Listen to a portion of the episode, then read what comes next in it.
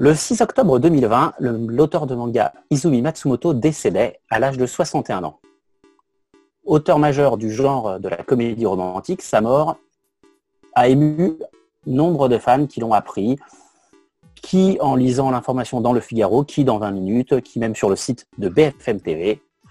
Il y a 30 ans, les seules fois où on apprenait, euh, où on parlait du manga en dehors de la sphère des fans de manga, c'était pour parler de cette mode euh, qui, parlait, qui présentait des hurluberlus un peu, euh, un peu étranges, voilà, un peu dérangés. Il y a 10 ans, c'était pour parler de faits divers, comme le les tueurs au manga à Bruxelles. Alors comment en est-on arrivé à cette situation et que nous réserve le futur? Pour en parler, je suis accompagné ce soir de personnes euh, qui sont très intéressées à ce sujet. Je suis déjà accompagné de Atanor. Ça va Salut T'es chaud là pour ce soir Chaud patate. Bon, très bien. Donc Ness ne sera pas avec nous contrairement à ce que j'ai annoncé sur les réseaux sociaux. J'espère que tu vas bien. On te fait un petit coucou. Et donc je reçois, nous recevons deux professionnels du métier, euh, enfin, dont le métier consiste entre autres à parler de manga dans la presse euh, grand public. Je commence par Frédéric Sigrist. Bonjour. Salut. Donc Frédéric, tu es humoriste et chroniqueur sur euh, France Inter, où tu animes l'émission Blockbuster. Est-ce que tu veux nous en parler rapidement? Bah, c'est une émission de radio d'une heure qui passe principalement les étés euh, et qui a aussi droit à quelques épisodes euh, en podcast natif tout au long de l'année et qui traite de tout ce qui euh, est blockbuster mais dans différents domaines, aussi bien la musique que la bande dessinée, les séries, le cinéma, la littérature et, voilà, c'est-à-dire pourquoi quelque chose a fonctionné et, qu'est-ce que ça nous apprend il y a souvent, euh, euh, particulièrement en France Inter, une, attitude un petit peu élitiste de dire euh, ah bah c'est populaire, donc forcément c'est de moindre qualité. Et ben moi je reprends des, gros hits en disant bah attendez, si ça a fonctionné aussi fort, c'est peut-être que ça va un peu plus loin que qu'on a retenu ou ce qu'on en dit dans les médias généralistes. D'accord. Et donc tu ne parles pas que de Harry Potter ou Star Wars, tu parles aussi de manga. Évidemment, évidemment. Et parce qu'aujourd'hui, euh, dans la, particulièrement dans la bande dessinée, euh, le manga c'est incontournable. Et puis euh, moi je suis né en 77, donc je suis vraiment je, suis un cliché d'un cliché, quoi. C'est-à-dire que Récréa 2, Club Dorothée, la 5, tout ça, ça, c'est, ça m'a constitué. Et, donc aujourd'hui que je suis décideur et, producteur d'une émission, c'était évident que pour moi le, manga a toute sa place de, Sangoku doit être à côté d'Astérix et de Tintin, c'est euh, une évidence. Parfait, ben, on va en parler euh, pendant cette émission. Et donc Lloyd Cherry, bonsoir Lloyd. Bonsoir. Et donc toi tu es auteur, animateur de podcast et également journaliste au Point et au Point Pop. Euh, alors, est-ce que tu veux nous présenter un peu justement donc ce média Qu'est-ce que tu y fais? Ouais, alors moi je suis pigiste pour le, le magazine Le Point et euh, le, ça, on va dire sa, sa, filiale qui est le point pop, donc qui est la partie un peu pop du, point. D'ailleurs, c'est assez amusant puisqu'on on peut faire, le lien entre et se dire que le point peut être pop, c'est plutôt une bonne idée puisque c'est pas forcément à ça qu'on pense quand on voit euh, le, point au début. Et euh, donc j'écris principalement pour le, pour le point pop sur le, jeu vidéo, le manga et surtout la science-fiction et la fantasy. c'est là où c'est à partir de ce média-là où je me suis spécialisé dans, la, dans les littératures de l'imaginaire et la SF. Et j'ai ensuite sorti un podcast cette année, c'est plus que de la SF, qui analyse, euh, qui en fait est un podcast d'interview. Donc toutes les semaines, il y a une interview avec un, spécialiste, un journaliste, un auteur. Effectivement. Et puis, euh, et là, je viens de sortir un magazine MOOC sur Dune de 256 pages. Qui est merveilleux. Ah, c'est cool que ah, Je sais pas, moi je ne l'ai pas encore reçu, tu sais, Frédéric. je l'attends encore. Très bien. Eh ben, on va commencer euh, cette discussion euh, à quatre, euh, à quatre têtes avec peut-être ce qui me paraît le plus intéressant, c'est de commencer déjà par définir ce dont on va parler. Donc, Atanor, est-ce que tu veux nous expliquer un peu ce que c'est pour toi la presse? Tout à fait, parce que quand tu as dit on va revenir sur l'histoire de la perception du manga et des animés en France, moi j'ai envie de dire, et que tu as dit avec la presse, j'ai envie de définir ce que c'était que la presse, parce que très souvent, euh, notamment depuis que j'ai rejoint euh, moi aussi un, média, je, tilte quand on dit, quand je vois, ouais, la presse n'en parle jamais, les médias n'en parlent pas.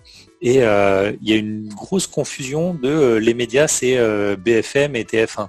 Alors que non, la presse, c'est euh, tout type de, journaux euh, à fréquence euh, quotidienne, hebdomadaire, mensuelle. Tu vois, le point est un, est un hebdo. Le podcast de Fred est, est, hebdo avec une chronologie différente parce que l'été, il aura une fréquence plus élevée que pendant l'année. mais ça reste important de, de dire que chaque canal peut être euh, peut rentrer en considération quand on parle de la presse et pas juste de se dire la presse c'est ce qu'on achète chez le kiosquier ou euh, les médias c'est pas juste euh, TF1 parce que c'est hyper réducteur et on va voir quand on va au fil de ces discussions je pense que l'évolution n'a pas été la même partout euh, n'a pas été aussi rapide chez les uns que chez les autres. Certains, certains médias s'adaptant plus vite, et euh, alors que pour d'autres, il faut euh, encore aujourd'hui peut-être ramer un peu. Quand on va parler ce soir, on fera forcément un moment, un raccourci, un amalgame, où on parlera de manga alors que c'est manga et animé, ou, ou inversement d'animé alors que c'est animé et manga. ne nous envoyez pas, c'est pour une facilité de discussion, pour que ça soit plus fluide et plus rapide. Seb, on est arrivé en France avec le manga en premier euh, ou avec l'animé en premier? Alors, eh ben, ça dépend. C'est-à-dire qu'on a d'abord eu des mangas dans le cri qui tue, mais bon, voilà, si on veut vraiment faire les historiens, on va aller chercher des trucs que personne n'a lu. Mais non, en vérité, euh, le phénomène manga, comme on en parlait dans les médias, c'est évidemment les dessins animés japonais, les animés, avec l'arrivée de Goldorak, puis d'Albator, puis Cobra, puis comme le disait tout à l'heure Frédéric, le Club Dorothée, la 5 avec Youpi l'école est finie, Récréa 2 avant ça. Donc vraiment, en France, on a d'abord découvert le manga au travers de l'animation japonaise. Et pour le coup, les médias, justement, pour faire un amalgame, exactement comme tu en parlais à l'instant à Tanner, les médias, on avait une image plutôt biaisée. Alors, Frédéric, puisque euh, tu es de cette époque-là, est-ce que tu te souviens un peu des premières fois où tu as entendu parler justement de manga ou d'animé? Alors, euh, ce qui est assez intéressant, c'est que euh, finalement, c'est quelque chose qui est arrivé un petit peu comme une sorte de, 30 tonnes lancées à pleine vitesse dans l'inconscient de, la jeunesse de l'époque. Un Golgot. mais c'est un phénomène qui a mis bah, avec, avec Recrea 2, avec Goldora, euh, etc., euh, Albator. Et en fait, il a fallu un certain temps avant, euh, avant que les adultes s'intéressent au, phénomène parce que et je trouve que c'est aussi très évocateur du rapport que les adultes avaient avec les enfants. C'est-à-dire que la télé c'était quelque chose dont on ne se méfiait pas. Les avertissements qui disaient attention ce film ne convient pas c'est des choses qui sont arrivées beaucoup plus tard. Mais à une certaine époque, euh, que ce soit en termes d'animation japonaise ou même en termes de films d'horreur, euh, qui, avait accès mais hyper facilement à 20h30, tu vois, c'était pas gênant. Surtout quand ensuite il y a eu la chaîne de Berlusconi. Le euh, Colaro merci. Oui, voilà. Et puis tu avais, avais, des playmates au, bébé de show, Colaro Show, à 19h, tu avais une nana à poil qui était en train de danser juste avant. C'est-à-dire qu'on était c'était une époque où la télévision était une sorte de laboratoire où tu avais un petit peu tout et n'importe quoi. Et euh, l'animation japonaise est arrivée là-dedans. Et donc, euh, quand tu étais habitué au Tex Avery, aux cartoons de la Warner et tout ça, tout d'un coup, tu découvres Capitaine Flamme, tu découvres Ulysse 31, une collaboration franco-japonaise, euh, tu découvres Goldorak. et, forcément, ça, ça a tout de suite, ça a tout de suite matché avec l'esprit des, des, jeunes français de l'époque. Et c'est et à l'époque de Récréa 2, c'était encore relativement sous le radar. Et c'est quand Dorothée a commencé et passé à TF1 et a attaqué avec ses 8 heures de programme par jour, où là, on s'est quand même dit, il passe beaucoup de temps tu vois, dans, ces, ces émissions. Qu'est-ce qui s'y passe? Et, je crois que vraiment, l'animé, le dessin animé qui a été euh, le déclencheur de, qui a attiré l'œil de Sauron sur, euh, sur l'animation, c'est c'est Ken le survivant, les Chevaliers du Zodiaque et, euh, euh, et Nicky Larson. Je pense vraiment que c'est une forme de triptyque qui, tout d'un coup a fait que quoi. Et, c'est à ce moment-là où les, politiciens, les adultes, par but souvent électoraliste, ont commencé à dire mais attendez, est-ce que ces dessins animés ne sont pas en train de corrompre la jeunesse etc., etc. Il y a des familles, il y a Famille de France, une association euh, chrétienne euh, qui, a commencé à se mêler du truc aussi euh, en disant attention mais c'est scandaleux ce qu'on montre et au fur et à mesure c'est voilà il y a eu un emballement et on a fait peser sur l'animation japonaise le, même genre de discours qu'on pouvait entendre il y a des années auparavant sur le rock, le rap, etc. Comme, comme quoi l'animation était à l'origine de la corruption de la jeunesse. Quand tu parles de, pour velléité politique, il y avait aussi un, agenda politique parce que TF1 était la première euh, grosse chaîne privée à arriver. Avant ça, il n'y avait que les chaînes publiques. Il fallait favoriser le service public et, euh, euh, et, les deux chaînes qui étaient les plus gros fournisseurs de mangas adaptés, c'était TF1 et donc le groupe Bouygues et la 5 Berlusconi. Et, et là-dessus, il y avait la télévision publique qui avait besoin d'exister, qui avait besoin de, donc ils ont envoyé certains, ils ont utilisé aussi certains politiciens pour euh, pour défoncer tout ça.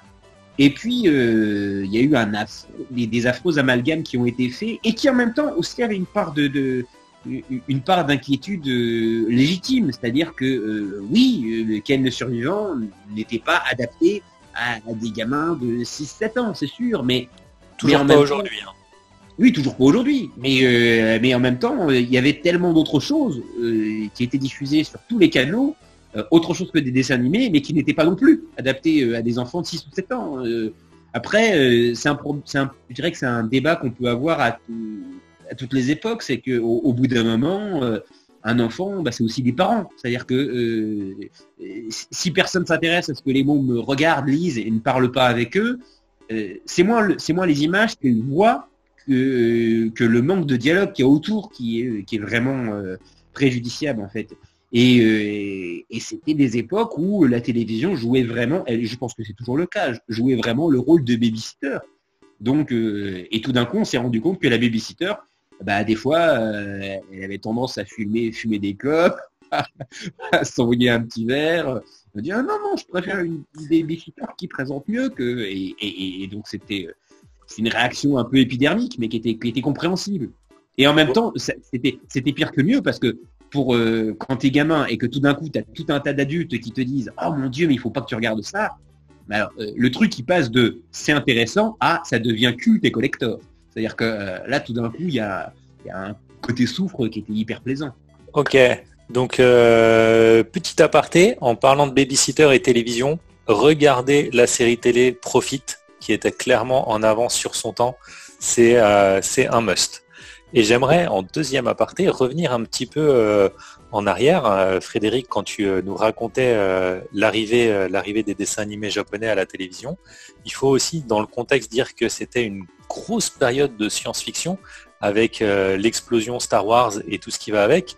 Et donc, Lloyd, en tant que spécialiste de la SF, est-ce que tu peux nous dire, fin 70, début 80, pourquoi c'est euh, une telle explosion de la SF En fait, euh, il n'y avait pas de vraie collection SF. Ça veut dire qu'il faut attendre euh, l'apparition de Robert Laffont, qui était déjà là, hein. mais c'est Robert Laffont qui lance la collection Ailleurs et Demain, qui avait une collection argentée avec un dos et un visuel argenté. et en fait, c'est grâce à Gérard Klein qui a commencé à publier plein d'auteurs étrangers qui n'avaient jamais été publiés encore chez nous. Et donc, il publie euh, dans les premiers titres, bah, il a notamment Dune, qui est le sixième titre, qui, donc il le sort en 70. Et en fait, il faut du temps avant que Dune fonctionne en, France. Il faut attendre à peu près dix ans avec l'arrivée du Poche, puisqu'en fait, c'est le Poche qui va vraiment euh, pousser la science-fiction et le genre à fond. Et en 80, quand le donc Dune sort en poche en 80, et trois ans après, il a vendu plus d'un million d'exemplaires en poche. En tout, euh, on, dit qu'il y a plus de 2,5 millions de livres qui ont été vendus de Dune. Euh, Dune est un livre qui se vend à 20 000 exemplaires par an en moyenne. Mais du coup, la, SF arrive vraiment en France dans les années 70, va connaître ses premiers gros succès éditoriaux, ça veut dire que c'était une époque où on pouvait vendre 100 000 exemplaires en grand format. C'est des chiffres qui sont quasiment impossibles maintenant ou extrêmement rares. Les derniers à avoir fait ça, c'est au début des années 2000, avec la hype Harry Potter et avec la hype de la fantasy qui est relancée en fait grâce à Harry Potter et entre autres grâce à Tolkien puisqu'il y a l'adaptation du Seigneur des Anneaux et on arrivait à faire du 100, 150 000 exemplaires vendus. Maintenant, en grand format, c'est devenu très compliqué et on est loin des, stats des années 70 où on arrivait à en vendre des pelletés. Maintenant, un succès en grand format, c'est 4000 euh, exemplaires. Donc euh, voilà. Et puis euh, des fois, on a des énormes succès comme Damasio, Alain Damasio avec les furtifs qui en a vendu à peu près 150 000. mais sinon, en gros, maintenant, on a un auteur français par décennie qui vend très très bien. Donc il y a eu Bernard Verbert dans les années 90, euh, là, dans les années 2000, on va dire que c'est plutôt Alain Damasio qui vend maintenant très très bien. Il en a, il a vendu, euh, je pense, à peu près 500 000 exemplaires hein, en tout de tout ce qu'il a fait. Donc euh, voilà. Mais dans les années 70, en fait, c'est un, un renouveau. Il n'y avait quasiment rien, il n'y avait pas de traduction. Et on commence à avoir une espèce d'âge d'or où on traduit tous les classiques qui étaient déjà sortis il y a plus longtemps que, plus longtemps que ça, dans les années 60 aux États-Unis. Est-ce que tu crois que ça a été un terreau pour l'explosion de, de Goldorak ou Albator? Bah, ça, en fait, ce qui est intéressant, c'est qu'à ce moment-là, la SF, il n'y avait pas de. Les années 70, on est à la fin de. Enfin, il y a 68 qui est passé, donc on est dans une explosion à pas, mal de niveaux et on a des gens qui sont très ouverts quand même d'un point de vue euh, du genre. Donc euh, c'est là où il y a un espèce d'âge d'or avec la série noire, c'est là où il y a un âge d'or avec la SF. Donc euh, ça a donné entre guillemets une première génération de, de lecteurs de SF. Après, je pense que la génération Goldorak qui ont découvert euh, l'animé japonais et la science-fiction japonaise par les, dessins animés, euh, je pense que c'était un public qui avait un certain âge et que euh, les plus vieux devaient regarder ça en se disant bon c'est pour les enfants entre guillemets puisque en fait globalement le public de SF a, été un, rapidement un public masculin un public souvent assez qui aime la science plutôt ingénieur plutôt il y a tout un vrai public geek hein, de SF les premiers euh, gros lecteurs de SF, c'est vraiment des gros geeks. Mais euh, maintenant, je pense que ça se complète. Ça veut dire que les gens euh, qui aiment, bah, enfin, il y a toute une génération d'auteurs. Là, on, y pense il n'y a pas très longtemps. On a assisté à une présentation avec Cana, où du coup, on avait pas mal d'auteurs qui disaient leur amour pour des vieux, des vieux titres, notamment Goldorak et compagnie. On sent qu'il y a tout un côté générationnel. Et ça, c'est hyper fort parce que dans le manga, c'est hyper générationnel. Ça veut dire que moi, il y a des titres de shojo. Quand j'ai découvert le shojo, c'était Yuwataze, donc Fushigi Yugi, Anayori Dongo, des, choses comme ça. Pardon, euh, Fushigi Yugi, pardon. Euh, Ayashi no Ceres, voilà. C'est des titres qui en fait maintenant n'existent plus. Ça veut dire qu'il y, a une génération qui n'a pas connu ça. Et en fait, on se rend compte que c'est hyper générationnel le manga. Et ça dépend de quand tu as commencé. Moi, je suis génération Naruto. C'est-à-dire que, enfin, je, commence avec Yu Hakusho en 2099-2000. C'est les premiers mangas que j'achète. Mais en fait, ce que je, ce que je vais vraiment connaître, c'est la hype Naruto donc en 2002, 2001, 2002 quoi. Et il y a toute une autre génération, ça va être maintenant My Boss, euh, My Hero Academy par exemple. Ouais. Donc euh, ça c'est intéressant. Vas-y Fred. Frédéric, je t'en prie. Oui, euh, par rapport à ce que disait Lloyd sur, sur Dune, il y a évidemment l'œuvre littéraire Dune, mais en fait c'est vraiment une œuvre hyper matricielle, même pour tout ce qui est devenu média visuel, c'est-à-dire série, cinéma. Parce que sans Dune, il n'y a pas Star Wars. Euh, s'il n'y a pas Star Wars, il n'y a pas Battlestar Galactica. Euh, s'il n'y a pas Battlestar Galactica, il n'y a pas Alien non plus, parce que euh, Dan O'Bannon, qui travaillait sur l'adaptation de Dune avec Jodorowsky, c'est parce qu'il n'a pas pu le faire qu'il se retrouve ensuite à travailler sur Alien. Donc en fait, il faut se rendre compte à quel point tout ce qui a été défini en termes de science-fiction au cinéma, c'est-à-dire visuellement, et ce qui a donc influencé aussi le média d'image qu'est le manga, euh, ça n'est absolument pas possible sans Dune. C'est euh, Dune est en fait la pierre matricielle de toute la SF euh, mise en image à un point, mais que même les cinéphiles ignorent totalement. C'est-à-dire que quand, quand on regarde Star Wars, euh, et, vraiment du début jusqu'aux déclinaisons euh, post-Disney, c'est-à-dire aux, derniers épisodes du Mandalorian, on se rend compte à quel point Dune imprègne mais toute l'œuvre, euh, les épices, la force, les vers des sables, c'est Dune. Et, en même temps, Geiger qui se retrouve à travailler avec Ridley Scott sur, sur, sur Alien, s'il n'y avait pas eu Dune comme euh, élément catalyseur de la rencontre de tous ces talents, ça n'est pas possible. Et Dan O'Bannon, c'est quelqu'un qui bossait auparavant avec euh, John Carpenter. c'est incroyable de voir à quel point, en termes de, carrefour d'influence, euh, on retrouve assez régulièrement le, mot et le nom de Dune. Euh, et, c'est pour ça qu'en fait c'est formidable euh, bah, que, que, Lloyd ait, fait ce MOOC, euh, que, Villeneuve s'y attaque aujourd'hui, parce que, et c'est même assez intéressant de voir que Warner a, même des doutes par rapport à, ce, propre film, parce que c'est une œuvre, mais vraiment, il n'y a pas plus matriciel que d'une en fait. Et, je pense que même au niveau du manga, il y a plein d'auteurs de manga aujourd'hui qui ont été influencés par cette vision de, la science-fiction euh, à l'écran, mais qui ne se rendent même pas compte de ce qu'ils doivent en fait euh, à ce livre. Euh, voilà. Et, donc c'est pour ça que Dune, c'est vraiment vraiment une œuvre importante. On le, le cite pas par hasard, juste pour faire de la promo comme ça. C'est vraiment quelque chose de très très important pour l'imaginaire de notre génération. Bon alors pour revenir sur le manga, parce que je vois Seb Kuhn qui est en train de se dire qu'il va changer le nom de, du, podcast. bah, Oui, j'allais dire, en fait, j'allais juste dire que oui, effectivement, c'est pas pour balancer le nom de Dune au hasard, mais bon, ça change rien au fait que Lloyd va t'envoyer son chèque comme prévu. Hein. C'est clair, c'est assez clair. Frédéric est déjà dans les, est déjà dans les remerciements euh, à la fin. Ah bah c'est pas un hasard, voilà. Il, est dans les crédits dans tous les sens du terme, on a compris. Mais euh, on commence avec une arrivée euh, des, dessins animés avec un œil un tout petit peu bienveillant, en mode qu'est-ce que c'est que ça euh, sur, la, sur la génération Goldorak Candy. Un œil, comme tu l'as comme tu l'as dit Fred, de Sauron, inquisiteur, on a besoin d'un coupable et il y a eu des errements avec certains choix de programmation qui étaient qui étaient, qui étaient pas les meilleurs sur les années 90-2000 un petit Après, moi, je les, adore, hein, ces chez ce point. Hein.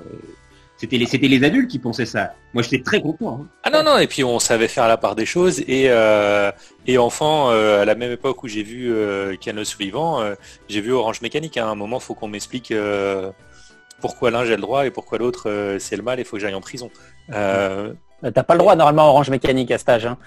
à l'époque, il n'y avait pas de, de vignette de couleur, on regardait ce qu'on voulait. Enfin bref. Il y avait déjà le rectangle blanc normalement. Mais bon. Non, même, même le rectangle blanc, c'est arrivé un peu plus tard. On a. Vraiment, tu, pouvais voir des trucs vraiment. Euh, c'est la malédiction. Non mais, non mais à non mais à Tanor, à Tanor, il est, il est, il est, il est plus jeune que toi et moi, hein, tu sais, euh, Frédéric. Ah, c'est pour ça. Nous, je veux dire, à son époque-là, lui, il y avait déjà normalement le rectangle blanc. Non, non, non, moi je suis un bébé Mitterrand, euh, j'ai connu sans le rectangle. Mais bon, bref. Euh, on a donc cette période, euh, première période, on découvre, on est un petit peu ouvert, on tape, on se méfie. Euh, une petite période de creux avec la fin du, club Dorothée. et après, ça revient. non, mais justement, avant de partir sur, sur le, après la vague de creux et tout, je voudrais qu'on s'attarde un peu sur, sur ce passage-là parce que mine de rien, il faut bien voir que je pense que les auditeurs d'aujourd'hui, les plus jeunes, ne se rendent pas compte de, euh, de ce par quoi on a pu passer, Frédéric et moi, entre autres, mais euh, peut-être aussi un peu vous. Euh, pour vous donner un ordre d'idée, quand même, en 96, donc en fait il y a quand même 25 ans hein, déjà maintenant, il y a 25 ans, dans le monde diplomatique, il y avait quand même un article, c'est l'article vraiment que tout le monde cite dès qu'il s'agit de parler de comment est-ce qu'on a mal parlé du manga dans, la, presse grand public. Mais effectivement, il y a Pascal Ardelier qui avait fait un article qui s'appelle Ce que nous disent les mangas, où on retrouve en fait la même rhétorique que celle employée quelques années auparavant par euh, Ségolène Royal, aussi bien à la télé directement, hein, puisqu'elle était interviewée dans le journal de Antenne 2, si je dis pas de bêtises, puisqu'avant France 2 s'appelait Antenne 2, sachez-le, hein, les voilà, et poditrices. Euh, et donc voilà, où là on est à base de images dérisoires, à base de l'animation japonaise, de toute façon c'est 5 euh, images par seconde et c'est nul, et il y a du viol et des décapitations partout. Et, euh, et c'est vrai que on est dans une époque, aujourd'hui on n'est plus là-dedans dans la presse. Je veux dire, au niveau, de, au niveau de la direction, que ce soit la direction du point, enfin de la, de la rédaction du point ou au niveau de France, de France Inter, les gens qui ne sont pas directement impliqués dans votre travail, comment est-ce qu'ils voient le manga? Alors moi j'appartiens à la rédaction culture, donc du coup ce qui se passe c'est que quand même le, manga reste apprécié, plutôt respecté, il y a plutôt un intérêt parce que ça fait venir des jeunes. Voilà, ça fait venir les jeunes, le manga, et je pense que toutes les rédactions en ce moment de France ont besoin de renouveler son lectorat ou ses auditeurs. Donc les mangas font appel à voilà, une, jeune génération qui ont entre 10 et 18 ans, souvent entre guillemets, qui adore ça. Et c'est vrai qu'eux, ils vont vont pas s'informer sur le point, ils vont plutôt sur, euh, YouTube entre guillemets, regarder des, des YouTubeurs. Euh, donc du coup, euh, moi quand je, au niveau des papiers pour le point, c'est intéressant parce qu'on est plus dans un quelque chose lié à la découverte. Ça veut dire qu'on va va présenter les tendances, on va surtout présenter à un public plutôt âgé, puisqu'on a à peu près le même, je pense entre France Inter et Le Point, c'est le même, le même âge, entre guillemets, de moyenne. Donc on va plutôt leur présenter qu'est-ce qui marche, qu'est-ce que regardent leurs enfants, leurs petits-enfants, qu'est-ce que lisent leurs enfants et leurs petits-enfants, et pourquoi c'est bien. Donc moi, je me considère plus comme ça. Après, quand même, au niveau du point, les mangas d'auteurs ont la cote, ont quand même pas mal la cote. Euh, parce que bah voilà, Angoulême a quand même, euh, enfin il faudra aussi qu'on vienne sur comment Angoulême a, changé aussi la donne au niveau des mangas et comment le festival a réussi à faire en sorte que euh, les mangas un peu euh, indépendants, un peu underground, ce soit, ce soit hype. Euh, et puis l'autre aspect, c'est que quand même les mangas, ça aussi rapporte de l'argent. Il faut jamais oublier qu'un média, quoique n'importe quel média, un, un, média vit aussi avec les annonceurs, vit aussi avec sa publicité. Et donc c'est important de parler aussi du manga, du comics ou autre, parce que potentiellement, on sait que les éditeurs peuvent acheter de la publicité dedans. Donc il y a plutôt quand même un intérêt d'aller capter un public jeune et aussi d'aller capter de la publicité. Euh, mais il n'y a pas en tout cas de mépris parce que bon bah au niveau de la, la, rédaction du point, il y a beaucoup de gens qui ont 30-35 ans. Donc pour eux, on a tous connu, euh, au moins tout le monde a vu Miyazaki et tout le monde trouve que Miyazaki est génial par exemple. Il n'y a, pas de sujet comme ça. Donc euh, voilà. Et alors avant de laisser la parole à Frédéric, une dernière question. Toi, ça fait combien de temps que tu es au point du coup? Ça va faire 4 ans. Ça fait 4 ans. Est-ce que tu as vu une évolution ou déjà quand tu es arrivé, c'était déjà comme ça? Euh, non, j'ai vu une évolution avec. Euh, bah, j'ai eu plus de place pour parler du manga. Quand je suis arrivé, euh, on en parlait assez peu finalement. Romain Brett, qui était le monsieur BD, en parlait de temps en temps, mais suivait pas forcément l'actualité manga qui est quand même très très très vaste et très dense et on n'est pas tous Valentin euh, à bien à parler de, tout ce qui sort entre guillemets. Donc euh, donc ouais ouais non moi j'étais là vraiment pour un backup et du coup c'était plutôt utile pour le point puisque euh, il y avait cette envie de, pouvoir en parler un, petit peu plus. Après quand je dis un petit peu plus ça veut dire je sais pas entre 5 à 10 articles dans l'année voire peut-être plus dans les années fastes mais on est quand même dans un dans un quelque chose de très limité quoi. Et pour rebondir sur ce que tu disais, euh, au moins tout le monde a vu Miyazaki. Est-ce que c'est pas non plus une contrainte euh, On l'a vu euh, au moment de la sortie de Your Name qui a cartonné et vraiment qui a aussi généré un flot de tristesse de le nouveau Miyazaki, comme si on ne pouvait pas exister en dehors de, certains fers de lance. De... Et est-ce, que tu, est vous ressentez ça comme une contrainte ou pas? Moi, je pense pas. Je pense que Miyazaki a fait beaucoup de bien en fait. Il a permis d'évangéliser le manga. Hein. en France, en tout cas, ceux qui ont permis d'évangéliser le manga réellement en termes de critique et de grand public, c'est quand même Miyazaki. C'est le seul, un des rares à avoir eu un Oscar. Donc bon, bah du coup, tout le monde, tout le monde respecte. Euh, il y a aussi Taniguchi, euh, qui n'a pas du tout le même succès au Japon qu'en France, mais Taniguchi, c'est le premier, je pense, un des premiers mangaka à avoir été primé. Euh, donc c'est voilà, lui a apporté quelque chose aussi de, crédible et de entre guillemets de sérieux. Et puis euh, je pense qu'il y a eu quelques œuvres de SF qui ont été très marquantes. Alors elles n'ont pas forcément eu un impact sur la critique, mais en tout cas elles ont un impact populaire euh, qui est euh, Ghost in the Shell et Akira. Je pense que ces deux œuvres elles sont restées cultes parce qu'on n'avait jamais vu ça, parce que c'était très innovant. Et, ce qui est intéressant, et ça rejoint ce que disait Frédéric, globalement les, les auteurs de manga, en gros, s'inspirent de ont été influencés par cinq grandes œuvres, entre guillemets, euh, qui sont 2000 ans de l'espace, Blade Runner, euh, le... Euh, comment ça s'appelle? Donc il y, a, Dune, mais avant, il y a le, sur le cyberpunk, le neuromancien. Et puis enfin, il y a Barbarella, qui a eu un énorme impact en fait au, Japon. Et donc, en gros, les éditeurs de, les auteurs de manga s'inspirent de, cinq ou six œuvres cultes de la SF. Et en, fait, ce qui est intéressant, c'est que Akira et Ghost in Shell, qui sont du post-apo et du cyberpunk, ont eu un impact très important en France, puisqu'en fait, euh, pendant longtemps, on l'a très bien raconté, hein, le manga avait, un, avait malheureusement, c'était un mauvais genre, est passé par la case mauvais genre, et maintenant à une case de respectabilité parce que ça vend plus que les autres et ça sauve le marché de la BD. Hein, faut être très très clair. Hein. C'est ce qui permet de, pouvoir baisser entre guillemets l'âge des lecteurs parce que moi je le vois, la BD en termes d'audience ne fonctionne pas. Tu vois, ça ne ça fonctionne pas en termes d'audience sur le web en tout cas. Moi au point, euh, ça fonctionne très moyennement quoi. Donc euh, le manga par contre fonctionne. c'est terrible, mais en tout cas sur le numérique, sur les réseaux sociaux, bah, on, voit la différence. Frédéric, du coup, comment la direction de Radio France perçoit le manga?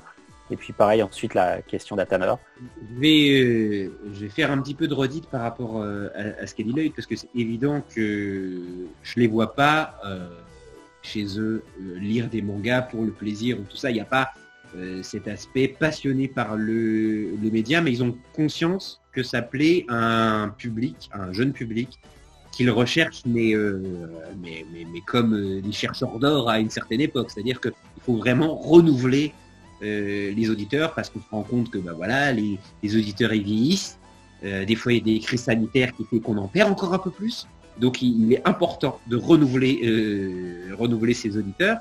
Et il y a aussi ce point de vue très économique qui est effectivement, c'est des, blockbusters de, de, vente, de, de, vente de livres, d'adaptation film, et qui fait que ça les rend ça les rend euh, plus curieux euh, sur le sujet.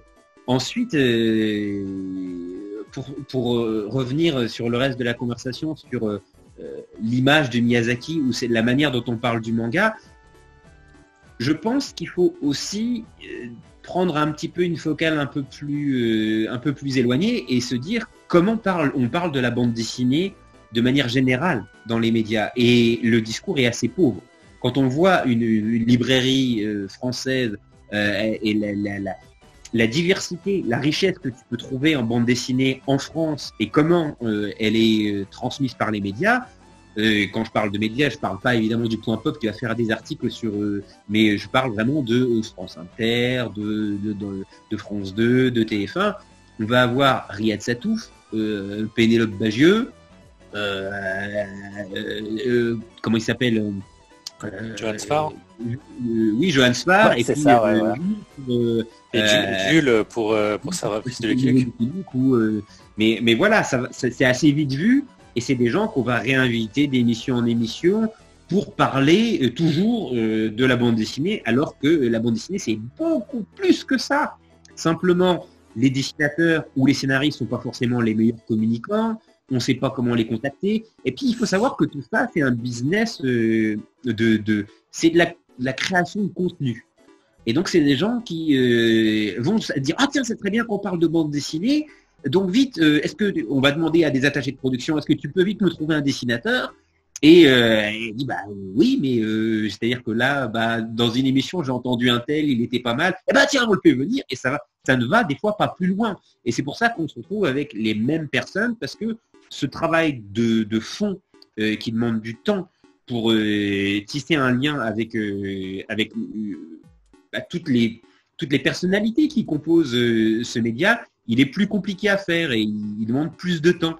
Et puis il y a aussi un truc dont on ne parle pas, c'est que comme ce sont des domaines qui pendant très longtemps sont restés entre les mains des fans qui ont créé des podcasts de qualité, qui ont créé des sites de qualité, des fanzines. Et, ben en fait, ils se sont véritablement appropriés à la fois le, thème, mais aussi la manière dont on en parle. Et, euh, c'est ça, au bout d'un moment, c'est des fois un peu compliqué euh, de, reprendre, mais des années en retard par rapport euh, à une communauté de fans qui est déjà très très existante. C'est-à-dire que euh, grosso modo, quand euh, France Inter euh, accepte de, d'évoquer le sujet, eh ben, on est obligé de, montrer patte blanche, de retourner au, début, aux prémices du succès, parce qu'il y a déjà tellement de gens qui, travaillent sur ces trucs-là depuis longtemps. En fait, le, vide médiatique qui existe autour de, ces milieux, il a été complètement occupé, et il est encore occupé par les femmes. C'est les femmes qui, font vivre, qui n'ont pas attendu que les médias en parlent pour faire vivre ça, mais comme toute euh, culture underground en fait. Et c'est ce qui rend aussi le truc un peu compliqué, c'est-à-dire que euh, aujourd'hui, euh, un- une journaliste qui voudrait dans un JT ou et je, je- le sais parce que je suis un fan aussi. quand j'entends quelqu'un qui n'a pas une légitimité mais validée par moi de geek, quand je l'entends parler de de Batman, de Watchmen ou d'Alan Moore, il y a une partie de moi qui, qui le suit depuis des années qui fait Eh mais what the fuck quoi? De quoi tu parles? Euh, De quoi tu parles? Tu, sais pas bien, tais-toi. Parce qu'en fait, comme c'est resté un truc qui nous appartenait depuis tellement longtemps que euh, on est devenu des gardiens du temple assez sévères. Donc euh, euh, il- faut savoir que pour euh, traiter ce sujet, euh, tu as une sorte de, de, de- de- chemin euh, de pénitence qui ressemble un petit peu à Indiana Jones et la dernière croisade. C'est-à-dire que euh, il faut euh, le, fan qui va qui va t'écouter ou qui va te lire, il a intérêt à il va il va vraiment scruter ton âme en disant mais attends est-ce que toi t'en es un vrai ou est-ce que tu vas me sortir une connerie énorme genre donc c'est compliqué c'est aussi tu dois composer avec une tranche de, de la population qui connaît rien à tout ça qu'on a entendu parler par leurs enfants petits enfants amis tout ça et qui donc a besoin qu'on lui explique et une autre frange de la population qui elle connaît par cœur et qui a décidé d'en faire son truc qui le définit euh, lui, que ce soit en manga, que ce soit en SF. Et donc il faut réussir à faire ce, ce grand écart entre les deux qui est pas forcément évident. Surtout Ouais, mais- quand en plus, en plus tu as pris le, train euh, retard. Oui, mais est-ce que... euh, alors, je suis assez d'accord avec toi sur le fait qu'il y a toute une frange de- des fans de manga aussi. On a tous un peu ce côté... euh, tu sais, exactement, tu l'as très bien dit quand tu as dit genre, tu ne sais pas de quoi tu parles, tais-toi, moi je sais. Mais est-ce que c'est pas aussi alimenté justement par euh, une espèce de paranoïa qui est due euh, au traumatisme, on va dire, euh, justement des années 90 euh, et tout début 2000, où à chaque fois que la presse grand public parlait du manga, c'était pour dire des trucs qui étaient et inexacts et une fois sur deux, entre guillemets, malveillants à l'encontre de la communauté. Alors, je pense que euh, il y a une part de, de vrai, mais en même temps, plus ça va et plus je me dis qu'en fait, on était content que euh, une partie de nous était satisfaite que les, les gens ne, ne comprennent pas. Si tu veux, c'est un petit peu comme euh, Ah, aujourd'hui quand tu vois un adulte qui utilise le mot bolos, tu vois, pour parler avec ses, ses enfants. Et en fait, dès l'instant où tu le vois dire ça, tu te dis mais tu fais tellement ringard. C'est, et, et tu sais que quand un, un adulte a compris le terme bolos, eh ben, euh, tu sais que les jeunes, ils ont déjà inventé 24 mots. faut plus l'utiliser. Faut plus l'utiliser. Voilà, faut plus C'est l'utiliser. ça. Il est mort. Il a Bah, été TMTC, hein. adultes.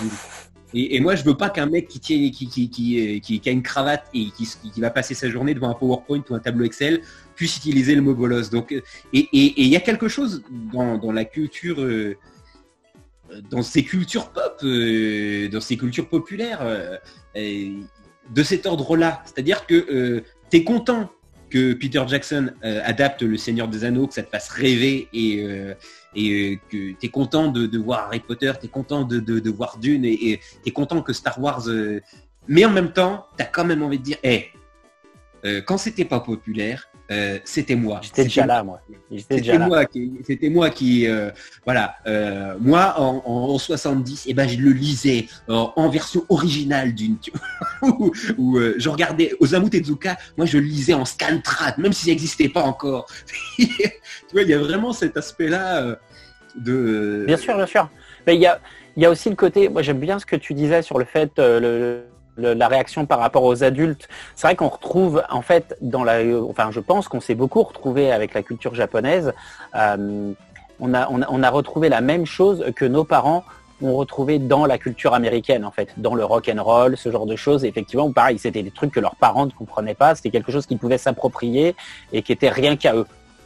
Et je pense que je pense qu'il y a de ça aussi, évidemment, de, de ce côté euh, d'un truc qu'on fétichise en fait quelque part, au point d'en faire des MOOC ensuite. Exactement, mais je pense aussi que même en, termes de psychanalyse, ce que tu trouves dans la science-fiction, ce que tu trouves dans les mangas, ce que tu trouves dans les comic books, dans les jeux vidéo, c'est aussi euh, quelque chose euh, qui te manque profondément dans le, dans le réel. Et je pense que psychanalytiquement parlant, il y a une part d'inadaptation à, la société telle qu'on la connaît. C'est-à-dire que tu, tu, te jettes dans ces, dans, ces, dans, dans, ces univers imaginaires qui sont plus grands que nature, parce qu'il y a quelque chose qui te manque dans le réel. Et je crois que derrière l'amour de, de, tous ces fans pour ces médias-là, il y a presque quelque chose qu'on pourrait comparer à une identité sexuelle, tu vois. Par exemple, quelqu'un qui fait son coming out, euh, quand il le fait, il le fait, tu vois.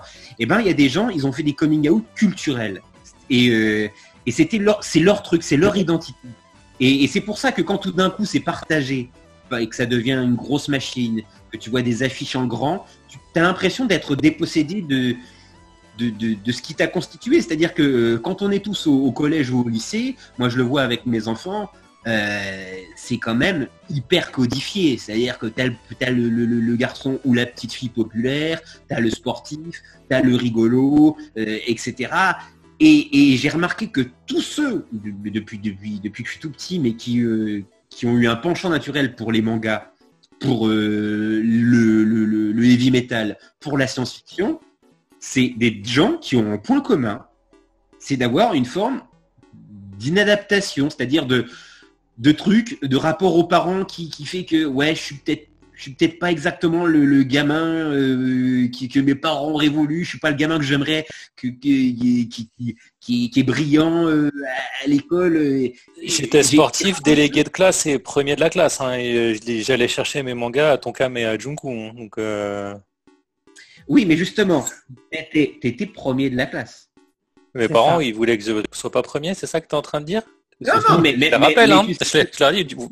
Dans une classe, tu as, euh, deux singularités. Tu as le dernier et le premier. le premier. Et le premier, le premier, il a aussi une, il a aussi une, pression euh, qui est, euh, voilà, qui fait qu'il n'est pas, euh, c'est pas le celui, c'est pas celui du milieu, c'est pas celui du milieu, c'est pas celui qui va à l'école comme ça, non, c'est celui qui va vraiment étudier, qui se met une pression, qui comprend plus vite que l'intérêt qu'il a à, suivre ses études. Donc, il a déjà, il est déjà en train de développer quelque chose de singulier. Les gens qui se sont jetés à cœur perdu dans ces cultures euh, parallèles, euh, j'ai pu le constater, ils ont tous quelque chose qui les singularisait euh, bah, quand, ils étaient, quand ils étaient gamins, quand ils étaient en construction, il y avait un truc qui faisait que, ah, tu vois, soit ils étaient, ils, pouvaient adorer les échecs. Tu vois, moi, je connais des, gens qui adoraient les mangas et qui adoraient les échecs, mais à un point. Euh, d'autres, c'était euh, la programmation informatique à un âge où logiquement, tu vas taper dans un ballon. et à chaque fois, et que dans différents domaines, j'ai trouvé cette, toujours une singularité qui fait que, ah tiens, il, euh, ressemble pas aux sept autres garçons qui sont en train de, courir dans la cour. Il y a un truc qui... Euh, euh, et, je pense qu'il y a une forme de revendication voilà, derrière, ce, derrière cette passion qui, qui s'expliquerait presque oui, en, parcours de vie. Après, c'est un point de vue personnel, hein. mais j'ai rarement rencontré quelqu'un de, de lambda euh, qui soit fan euh, de culture parallèle. Il y a toujours un truc. Et du coup, quand, euh, quand vous, l'œil des Fred, vous parlez de manga, vous parlez d'un manga qui vous touche ou d'un manga qui doit toucher votre lectorat? C'est lequel le premier des filtres? Un manga qui nous touche. je, pense que c'est avant tout, avant tout ça. Hein. Et montre au monsieur où il te touche. Ah. Euh, récemment, tu vois, c'était intéressant. Euh, j'ai dû l'année dernière, j'ai dû faire une sélection pour Angoulême euh, avec un, nombre de titres. Donc il y avait des titres un peu imposés, et puis il y avait les miens que j'ai choisis. Par exemple, j'ai choisi Kingdom, tu vois, parce que c'est le manga qui, avant qu'il sorte en France, ça faisait 5 ans que je le scan tradais, que j'avais pas scan tradé un manga depuis, je sais pas, mes 17 ou 18 ans, et que à 25 ans, je me retrouvais à lire toutes les semaines Kingdom, et c'est un truc que j'adore. Et du coup, euh, j'ai voulu le faire découvrir au lecteur du point, alors que c'est pas forcément, même si le, concept de base est l'unification de la Chine, donc on peut se dire c'est historique, ça va plaire au lecteur du point. Mais bon, bah, c'est un super, c'est entre le, shonen et le seinen, c'est une, super fresque. Et puis bon, il y, a, 60 volumes, quoi. Donc si tu veux, euh, moi j'adore. Euh, et j'en parle parce que c'est quelque chose que, j'adore. Là, par exemple, enfin, Kana va ressortir Yu Yu Hakusho, donc ils ont fait leur présentation. Pour moi, c'est ça l'annonce de l'année. Alors pour toi, peut-être Valentin, ce sera Lupin. Et après, l'autre question qui est intéressante, et, pour rejoindre ce que disait Fred, ça veut dire qu'on est quand même dans un milieu médiatique hyper réduit, où en fait avoir une fenêtre pour parler du manga ou de la pop culture, c'est devenu très rare. Et donc les gens qui ont cette fenêtre-là sur des grands médias, que ce soit Inter, Le Point ou Le Figaro, il faut vraiment euh, profiter et savourer et, se rendre compte à quel point on a de la chance. Parce que en fait, euh, bah, un, dans les grands médias traditionnels, il y a quasiment très, il y a quasiment pas de place pour ce genre de culture. Et puis c'est très simple. Maintenant, la, toute la jeune génération, bah, elle va sur YouTube, puisque c'est, le changement de paradigme, il est là. Quoi. Ça veut dire que pas mal de médias traditionnels, maintenant, les gens vont aller à la source de fans qui font eux-mêmes des choses, donc bah, sur, sur YouTube, sur, sur Snapchat, sur, même sur Twitch maintenant, hein. même sur Twitch. Hein. YouTube, ça commence déjà à être dépassé. Hein. Et, tu vois, euh, c'est ça qui est hyper intéressant, c'est qu'en fait, nous, on a beaucoup de chance d'être sur encore des médias qui parlent au grand public. On ne sait pas jusqu'à combien de temps, mais qui sont encore là et qui sont positionnés à quel point on a de la chance, parce que c'est vrai que je pense que Fred, il peut raconter, hein, pour arriver à avoir une émission comme Blockbuster sur Inter, euh, ça a dû être long pour mettre ça en place. c'était. Euh, et puis même, en plus, euh, il y a eu une conjonction de planètes qui était particulière. C'était le départ aussi de Patrick Cohen à Europe 1. Donc en fait, toutes les, toutes les têtes de la direction étaient il y avait une sorte de psychodrame interne qui se passait à France Inter, ce qui fait qu'ils étaient occupés par euh, la rentrée euh, avec la matinale, la matinale qu'est-ce qu'on va faire, euh, comment Patrick peut nous faire ça, etc. Et donc moi, ils m'ont laissé les clés parce que j'avais, je travaillais avec Daniel Morin sur les, émissions d'été précédentes, mais qui était vraiment là pour le coup une émission beaucoup plus codifiée qui ressemblait à ce qu'ils avaient déjà eu l'habitude de faire. C'était une émission d'humour en été. Et donc moi, j'ai présenté mon, projet euh, à Emmanuel Perrault, qui était directeur des programmes euh, à l'époque qui ensuite est parti à, 1 aussi cette même année. Et c'est lui qui a validé, euh, qui a validé le truc parce qu'il me connaissait d'Europe 1 parce que j'y avais bossé auparavant. Et, c'est lui qui, en, parlant avec Yann Chouquet, qui était le numéro 3 à l'époque, a dit mais oui, oui, non mais il tient quelque chose.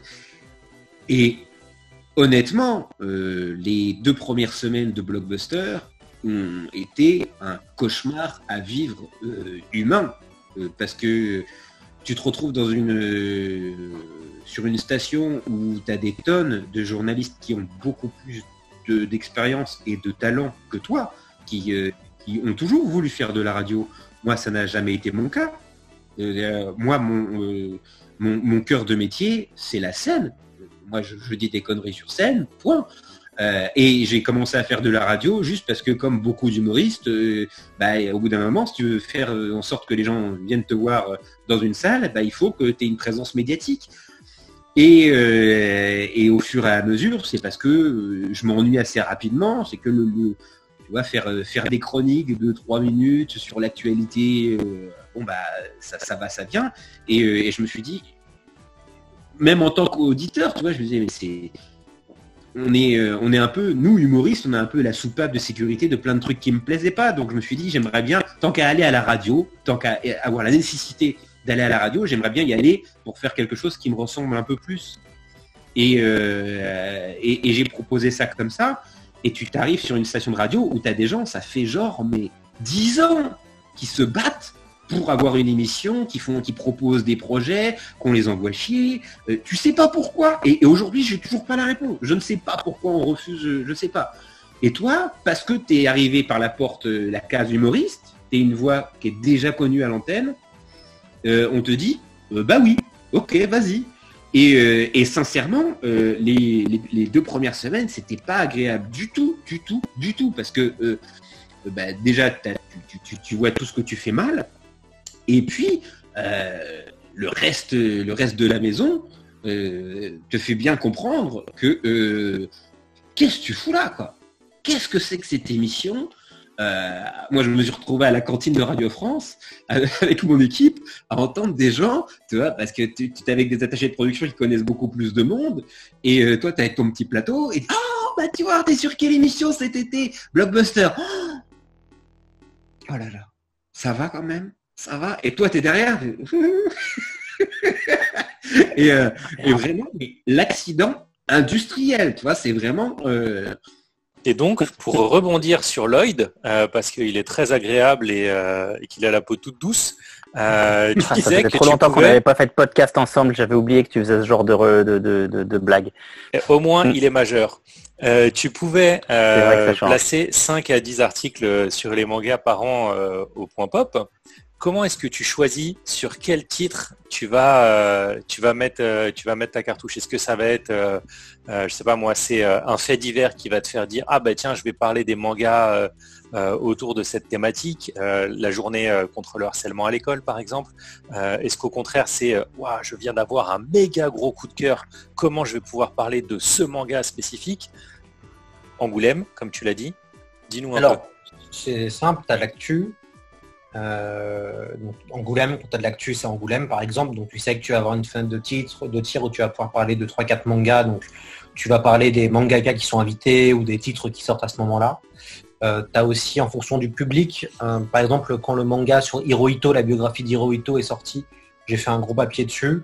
C'était totalement la cible du point. en plus, il y avait vraiment des choses hyper intéressantes à raconter. Le papier, j'étais vraiment content d'avoir interviewé le, l'éditeur en fait dessus, puisque quand même euh, c'est très problématique hein, de faire la, biographie d'Hirohito, sachant que euh, au Japon, euh, bah, les caricaturistes à la Charlie Hebdo, c'est plus possible depuis les années 60 à cause de tentatives d'assassinat, puisque certains se moquaient de l'empereur. Donc là, c'est vraiment c'est des thématiques, je trouve, qui sont intéressantes parce qu'on peut les relier en fait à notre actualité, et puis ça peut intéresser le, voilà, le lecteur du point. Après, s'il y a vraiment une nouveauté, alors ça, ça va être intéressant, Valentin moi je trouve qu'il n'y a plus beaucoup de grands grands titres euh, de manga euh, qui euh, à Death Note, des sorties comme ça, si tu veux, des, titres explosifs où tu te dis waouh, il faut que j'en parle absolument parce qu'il se passe quelque chose, parce qu'il y a une tendance. Moi, depuis que je suis arrivé, depuis les cinq dernières années, tu vois, j'ai vu de très bons mangas, mais tu vois, j'ai pas vu de, j'ai pas eu de titres exceptionnel où je me suis dit on est face à un chef-d'œuvre ou à quelque chose de fou quoi. Et c'est ça qui, je pense qu'on est, on a, on a ce problème-là en, science-fiction en ce moment et dans pas mal de genres. Tous les grands chefs-d'œuvre et les classiques sont quand même pas mal passés et donc c'est compliqué maintenant euh, de voir, euh, de, faire apparaître et de voir apparaître des titres qui sont euh, vraiment incroyables ou autres. Je pense que Kingdom, il fallait en, par exemple quand Kingdom est sorti, je pense que c'était vraiment une, une une news parce que c'est un des plus gros succès de ces 15 dernières années au Japon et que je pense par son ambition et par son, voilà, son souffle, il faut en parler, c'est totalement dingue. Mais par contre, c'est, je ne sais pas toi qu'est-ce que tu en penses, mais euh, heureusement qu'il y a des rééditions. Hein. Heureusement qu'on réédite des classiques hein, dans des nouveaux formats, parce que sinon... Euh, euh, je suis sur les deux. je suis sur les deux. tu vois, de manière prétentieuse, Demon Slayer, au FIG, on est le premier média à l'avoir couvert avant euh, dans la toute première édition, avant qu'ils sortent même. Les rôdeurs de la nuit Avant même, du coup, on avait, euh, on avait fait une, traduction par rapport euh, au japonais. ah. ouais, vraiment, ce qu'on avait eu, j'avais eu l'occasion d'avoir le, responsable du Shonen Jump Plus, dans lequel il était prépublié à l'époque et qui m'avait dit clairement c'est un des cartons à venir et donc boum tu récupères les tu en avais parlé d'accord tu récupères les scans et voilà. Et, euh, aujourd'hui, bah, c'est le premier titre à avoir battu à plat de couture euh, One Piece en vente au Japon devant Kingdom. Mais d'ailleurs, cette année, comme tu le dis, Kingdom est devant One Piece. ça, ne doit pas arriver souvent que One Piece soit troisième dans le top des ventes. Hein. C'est... Ça doit pas arriver souvent. Après, en même temps, One Piece approche de son numéro 100, quoi oui, euh, et puis euh, et puis il a sorti moins de volume cette année parce qu'il a pris euh, heureusement pour lui plus de pauses pour pour vivre. Mais je pense qu'il y a des il y a des hits très marquants qui sortent encore, mais qui comme la place est déjà très très prise par donc les doudous que nous on a eu et par une production immense, vont mettre plus de temps à devenir des classiques. Tu vois, je serais pas surpris que dans 15 ans, Beastars devienne soit devenu euh, vraiment une référence du genre et, euh, qu'on en reparle euh, comme, on, comme on parle de Heartlaker à vif ou trucs comme ça. Tu vois, moi je l'ai vécu avec Promesai Neverland. Je suis même parti au Japon grâce à grâce à Kazemanga pour entre guillemets, enfin Viz Media plutôt, pour aller pour parler du titre et on a été les premiers à en parler du au point, je pense. C'est un excellent manga. Tu vois, moi je trouve ça très bien. mais on est Beastars, c'est très bien. Tu vois, on est, on est face à des titres qui sont maîtrisés, qui sont très bien faits, c'est de l'excellente production, mais il n'y a pas ce truc en plus. Il n'y a pas ce truc un peu euh, génial où, et après je vais, Fred va, parler, et y a, moi je, ressens moins ce truc un peu génial qu'on pouvait ressortir, qu'on pouvait ressentir il y a encore une dizaine d'années sur certains titres. Tu vois, ça fait. Mais ça, c'est parce que tu as vieilli et que tu es devenu aigri, c'est tout. Je, ouais, je, je, pense, je pense pas. Vas-y, Fred. Fred.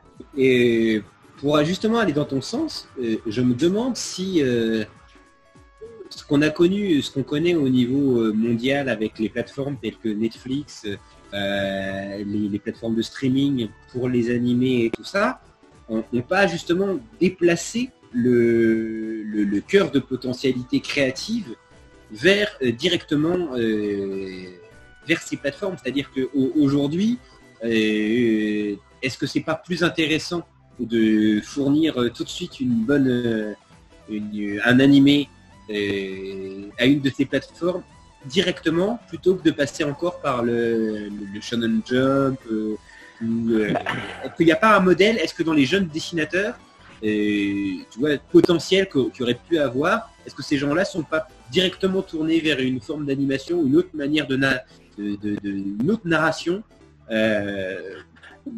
je me pose la question, tu vois, parce que c'est quelque chose que, que je ressens aussi dans le, dans le comic book et particulièrement depuis le rachat, euh, euh, Disney, quand on voit ce qui se passe à DC Comics aussi.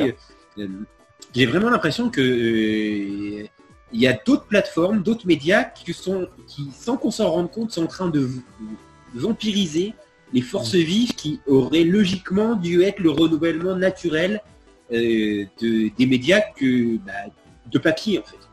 Ce qu'on a connu dans tous les autres médias, pourquoi ça ne toucherait pas la BD aussi en fait? D'un point de vue créatif, euh, d'un point de vue éditorial, agir en fait sur ce qu'ils disent. Vas-y.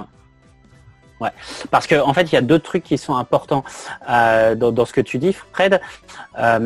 D'abord, c'est ce qu'il faut bien voir, c'est qu'au moins au niveau du Japon, c'est que l'animation japonaise, c'est pas un métier qui fait rêver. Hein. parce que parce que c'est un métier hyper dur et que c'est très mal payé. C'est pas pour rien qu'il y a un espèce de collectif qui est en train de se créer à l'initiative des fans internationaux pour essayer de changer l'industrie et de rendre ce métier euh, plus acceptable pour les gens qui le font, même s'ils le font avec passion. D'ailleurs, c'est bien pour ça qu'ils acceptent ces conditions.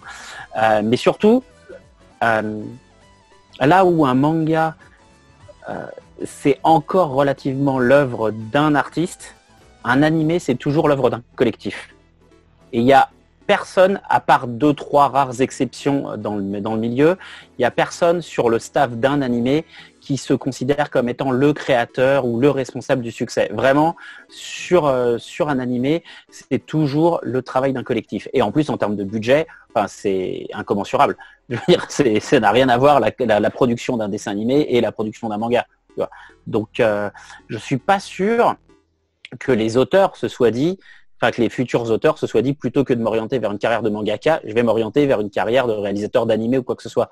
Par contre, là où il y a un vrai problème pour moi dans le manga et qui du coup euh, correspond à ce que, ce que vous ressentez, c'est qu'il y a une crise euh, parce que les chiffres du manga des euh, années de début 2000 ont été tellement stratosphériques que les et les euh, responsables éditoriaux étant de moins en moins puissants et laissant de plus en plus la place à des euh, responsables commerciaux ou des responsables marketing, dans les magazines, les nouveaux auteurs ont de moins en moins la place pour s'exprimer.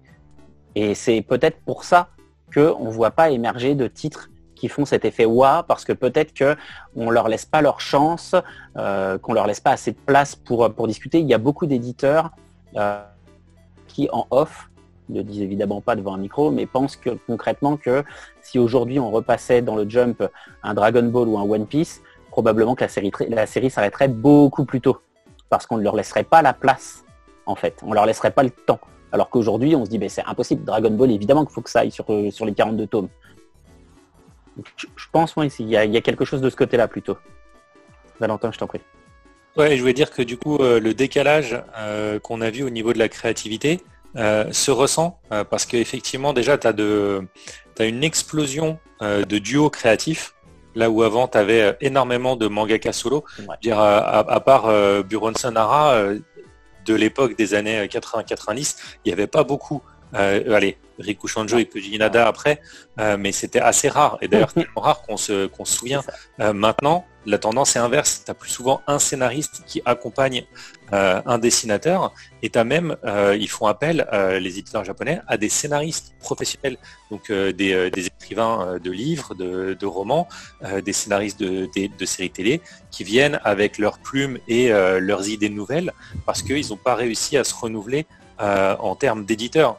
L'éditeur au Japon est beaucoup plus présent que l'éditeur en France. Là, on pourrait faire un podcast juste sur la différence euh, et la définition du tanto euh, euh, et, un éditeur français. C'est l'éditeur français, il laisse l'auteur quasiment en roue libre alors que l'éditeur japonais, il va, regarder euh, toutes les semaines euh, le storyboard, il va dire ah non mais ça c'est bien, c'est pas bien. Il va regarder euh, tous les sondages auprès des lecteurs en disant bon alors les mots clés de la semaine c'est amitié machin bidule, ces trucs mûches, t'as perdu une place par rapport à tel autre manga, c'est quoi la différence, pourquoi lui il est devant, pourquoi toi t'es pas passé derrière?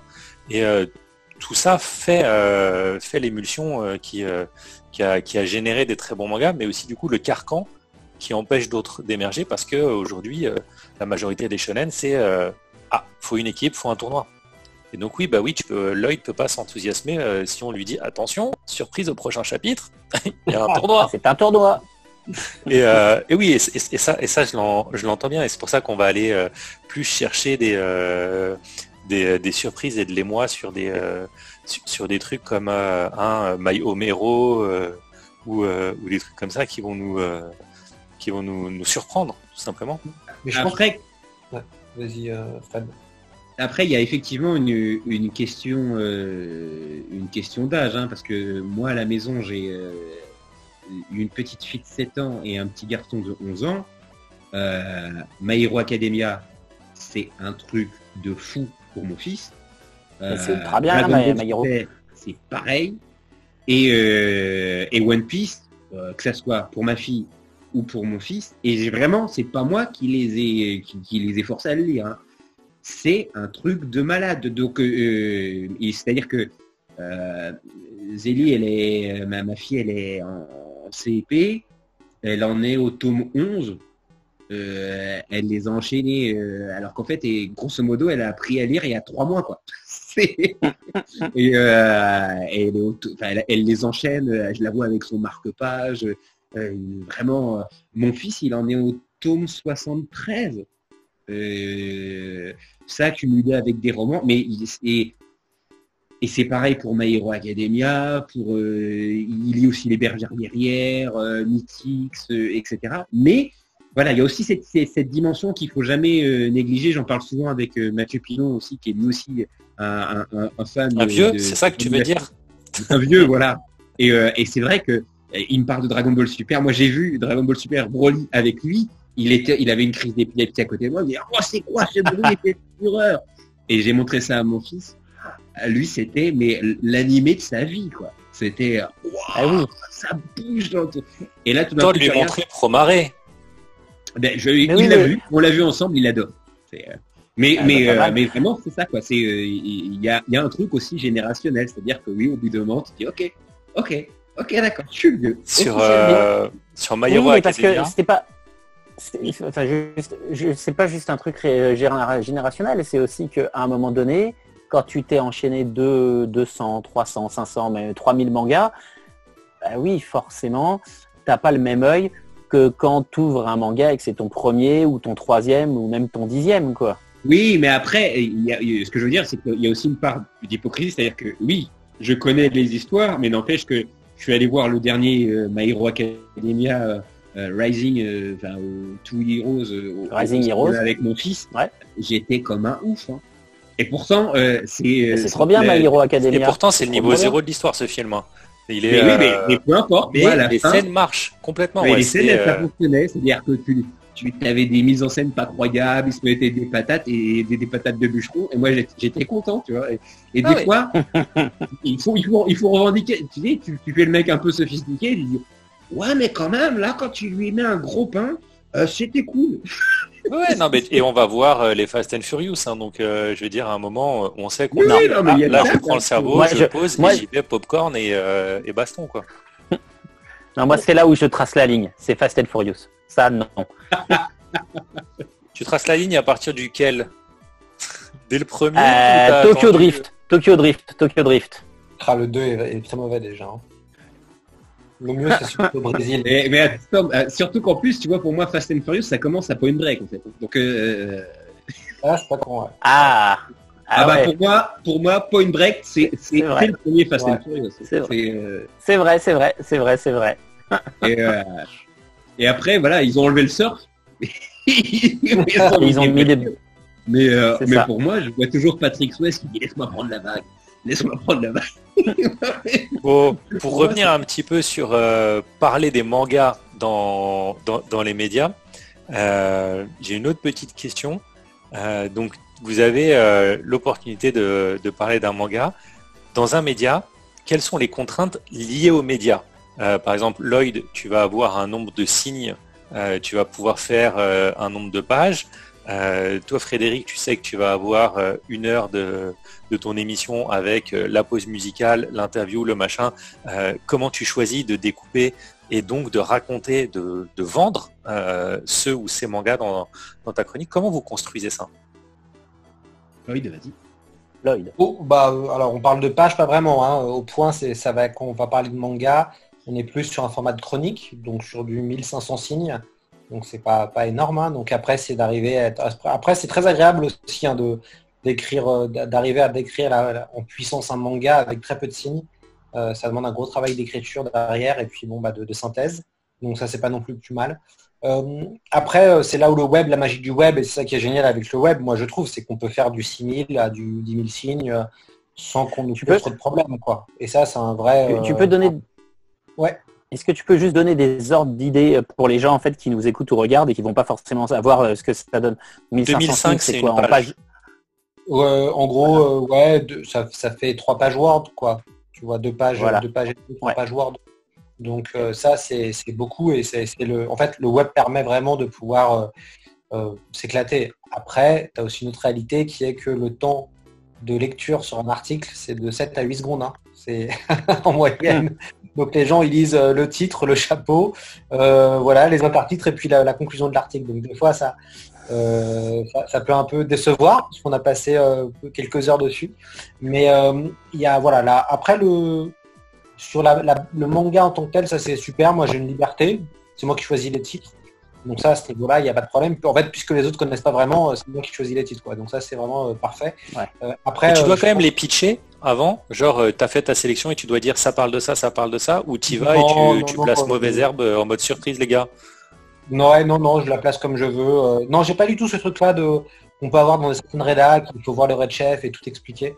Non, ils, font confiance après. Hein. C'est vraiment bon, c'est quoi la nouveauté, de quoi il faut parler. C'est que c'est quand j'ai envie que le manga soit dans les pages du magazine. Où là, par contre, il faut pitcher. Ouais. Hmm. Il faut que je pitch à mon rédacteur en chef et expliquer pourquoi et et puis, euh, mais j'ai de la chance, euh, Christophe Onodibio, qui est mon red chef, et, et euh, a commencé à lui, quand il a commencé à piger, il pigeait sur les mangas. Donc, tu vois, il est plutôt, ah ouvert à la question. Et est-ce que tu as des titres justement ou des thèmes qui te sont interdits? Ou en tout cas, tu sais que ça va pas passer Non, j'ai réussi à faire les. Tu vois, j'ai réussi à mettre dans le magazine Les Fleurs du Mal, donc le manga érotico-pornographique qui était sorti au, Lézard Noir.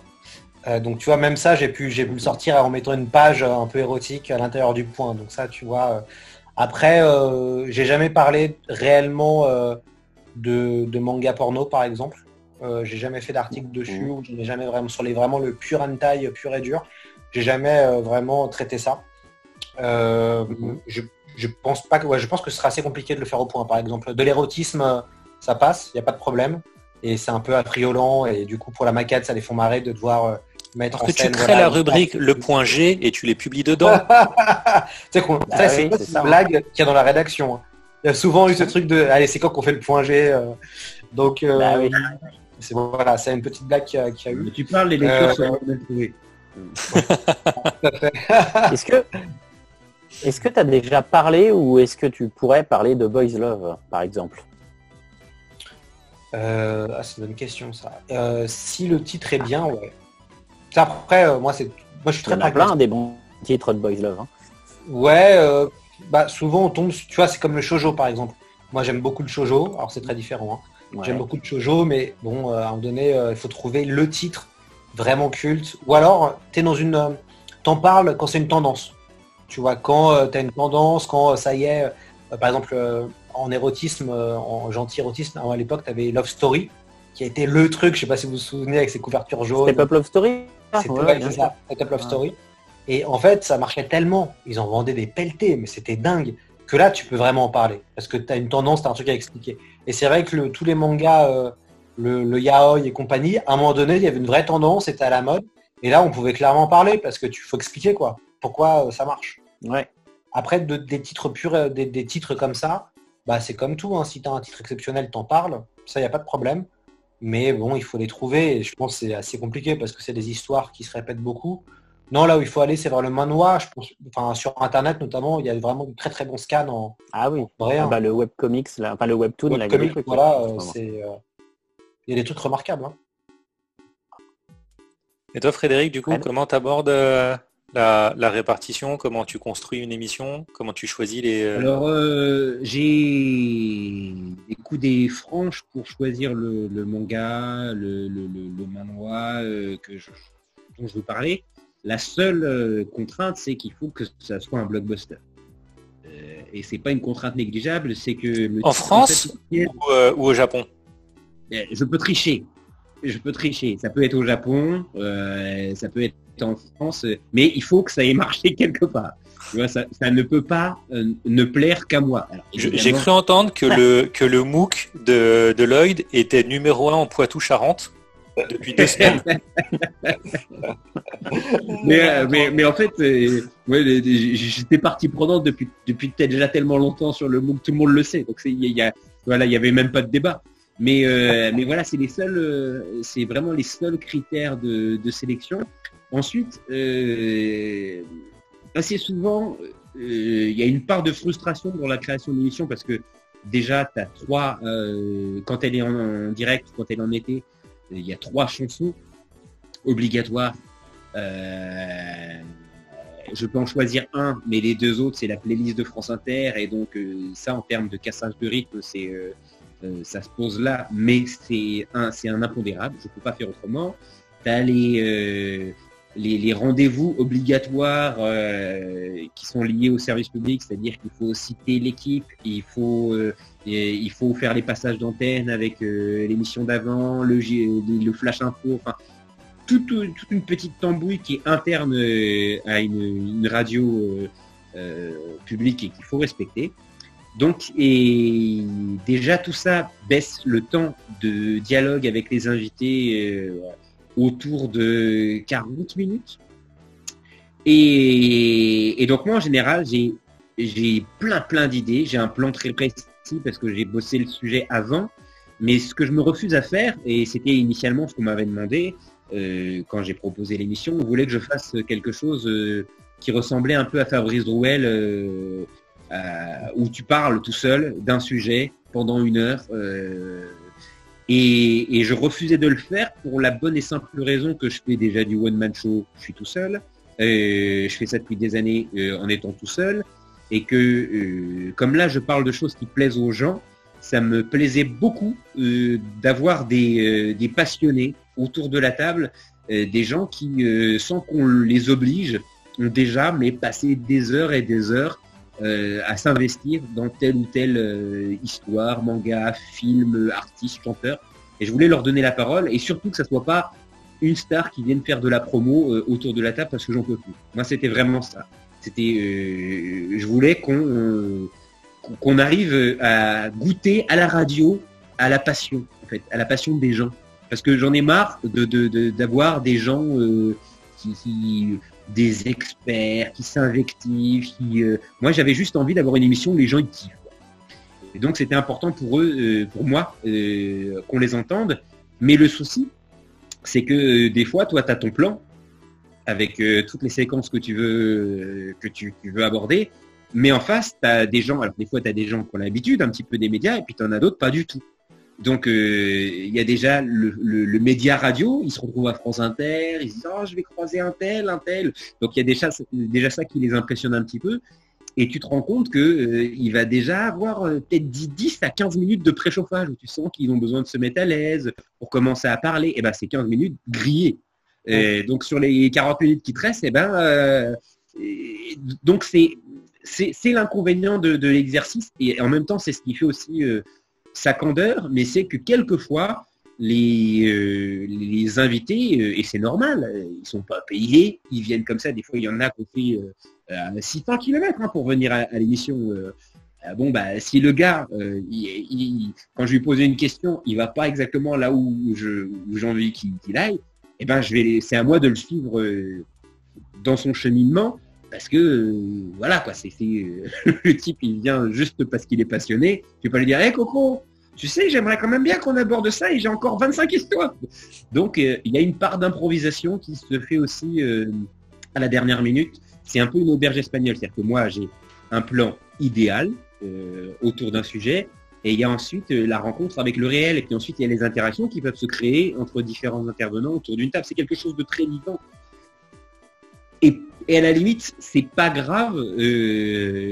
moi, je n'ai absolument pas, et ça c'est vraiment un truc auquel, auquel je tiens, euh, j'ai absolument pas la prétention euh, d'avoir une émission exhaustive. Et, euh, et, vraiment, moi, pour moi, Blockbuster, de par sa position sur une radio, comme l'a dit Lloyd, hein, on a beaucoup de chance d'être là.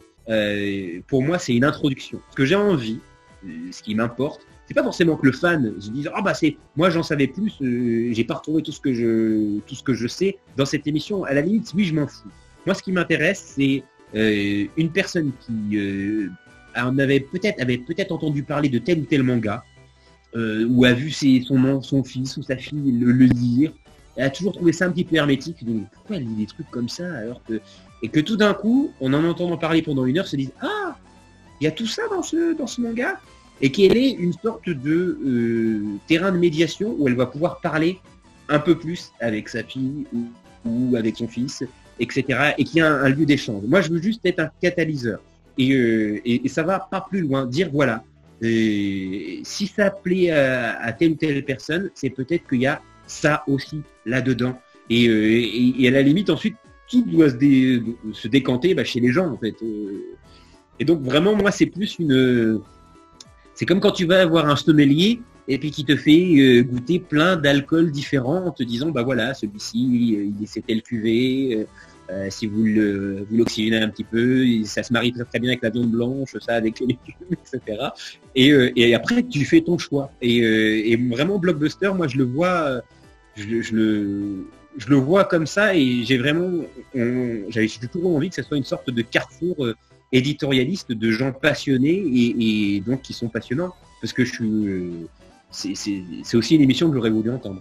Tu parles de, de travail, tu parles de gens euh, passionnés qui ont lu euh, des centaines, des, euh, dizaines de volumes, des, qui ont passé des heures sur des sujets. Combien d'heures vous passez pour travailler un sujet en moyenne hein, Parce que j'imagine qu'ils ne sont pas tous égaux. Mais ça représente quoi de réaliser une émission et ça représente quoi l'œil de, réaliser un papier de fond? Un bon papier, alors ça dépend, ça dépend. tu sais, moi je suis pigiste, hein, donc si tu veux, je suis payé au papier. Donc euh, tout dépend de l'implication du, travail, entre guillemets. Non, non, quand je donne ma vie, euh, entre guillemets, euh, et quand je passe beaucoup de temps à écrire dessus, à mon papier, c'est 8 à 10 heures de, travail, voire plus. je pense que les meilleurs papiers que j'ai fait, c'est monté à beaucoup plus. J'ai déjà pu passer 20, 30 heures sur un papier. C'est pas du tout rentable financièrement en tant que pigiste, ça je te le dis tout de suite. Et ça, c'est sans prendre en compte le temps de lecture, parce que si tu t'es pas luché les 60 volumes de Kingdom, euh, t'as pas fait ça en 8 heures. voilà, ouais, ouais, non, non, tout à fait. Euh, après, un, papier que j'ai fait, par exemple, où j'étais assez content de moi, c'était, j'avais fait un, papier un peu portrait de euh, Kishiro pour le point pop, et donc j'avais tout relu, j'avais, je l'avais interviewé, et ça avait été très sympa. Et du coup, j'avais passé 8 heures dessus. Donc, euh, donc ouais, en moyenne, j'aime bien euh, prendre du temps et passer entre 5 à 7 heures dessus. Après, ça dépend. Euh, une news, là par exemple, récemment, j'ai fait le test de la Xbox. le papier m'a pris 5 heures de travail, quoi. Tu vois, de, raconter qu'est-ce que je pense de la Xbox Series X. Donc ça dépend réellement du nombre de signes que tu as envie de mettre, de l'investissement personnel que tu as envie de mettre, de à quel point tu es en... et puis du temps. C'est-à-dire que des fois, tu cours derrière. Hein, si tu as, 30, si as trois papiers à rendre tu vois, en trois jours, bon, bah, tu vas plutôt être dans, le, dans, la gestion du temps. Donc ça dépend réellement du, temps. Et puis bah, en fait, quand tu es pigiste, le temps, c'est vraiment de l'argent. c'est très concret.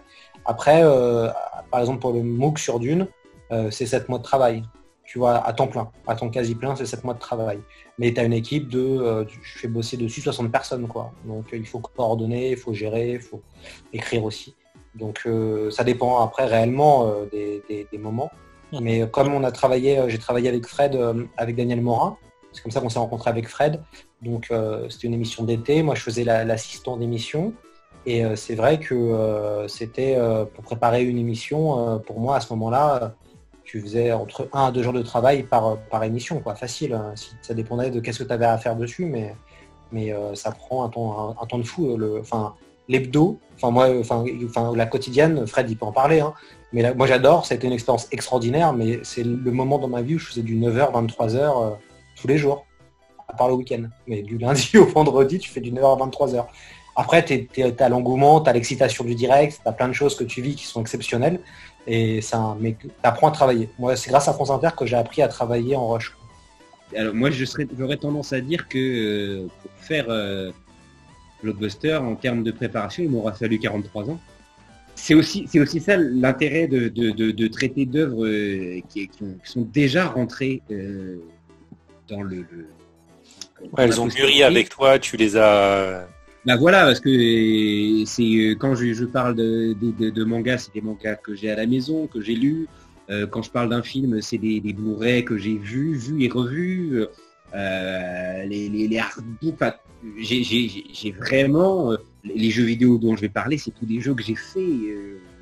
Et, même même les musiciens et les, voilà, je fais une émission sur Mylène Farmer. Oui, j'ai eu une période où j'ai écouté tous les albums de Mylène Farmer voilà parce que j'ai un côté un peu euh, obsessionnel et puis euh, et puis je sors pas euh, j'ai pas de vie sociale en fait donc le sous de ton émission c'est l'œuf que j'ai saigné quoi voilà voilà c'est à dire que il y a vraiment cet aspect là je suis fils unique j'ai pas de copains donc forcément moi j'ai maté des heures et des heures de VHS et de, trucs et, qui fait qu'aujourd'hui voilà quand j'en parle bah, je sais de quoi je parle après, pour la, réalisation pure d'une émission, euh, comme l'a dit Lloyd, c'est un truc de malade. C'est un, truc de malade. Alors, j'ai toujours la chance d'avoir de, très très bonnes équipes euh, qui arrivent à, me suivre euh, dans mes délires.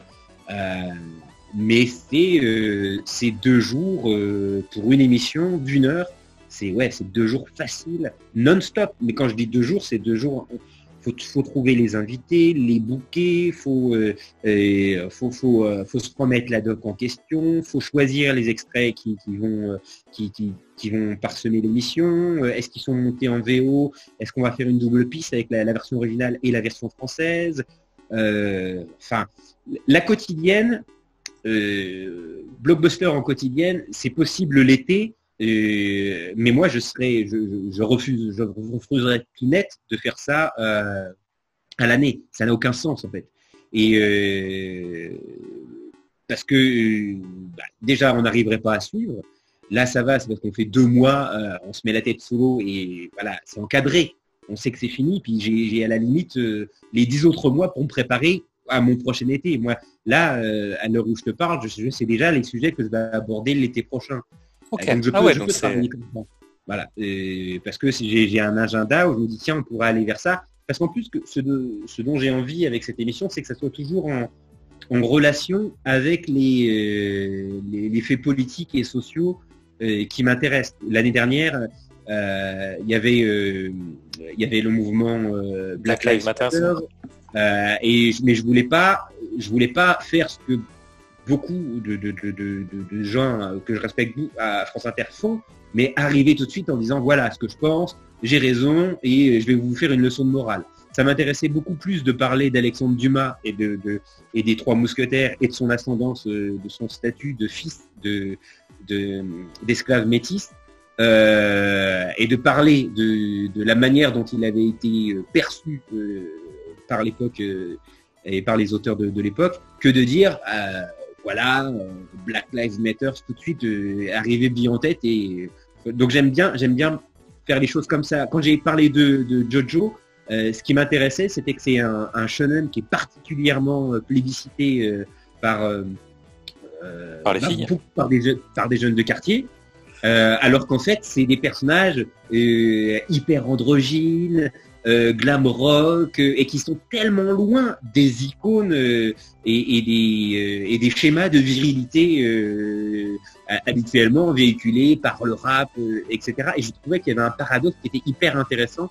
Et, ah, donc vraiment, j'ai toujours un agenda de ce type pour parler de telle ou telle œuvre.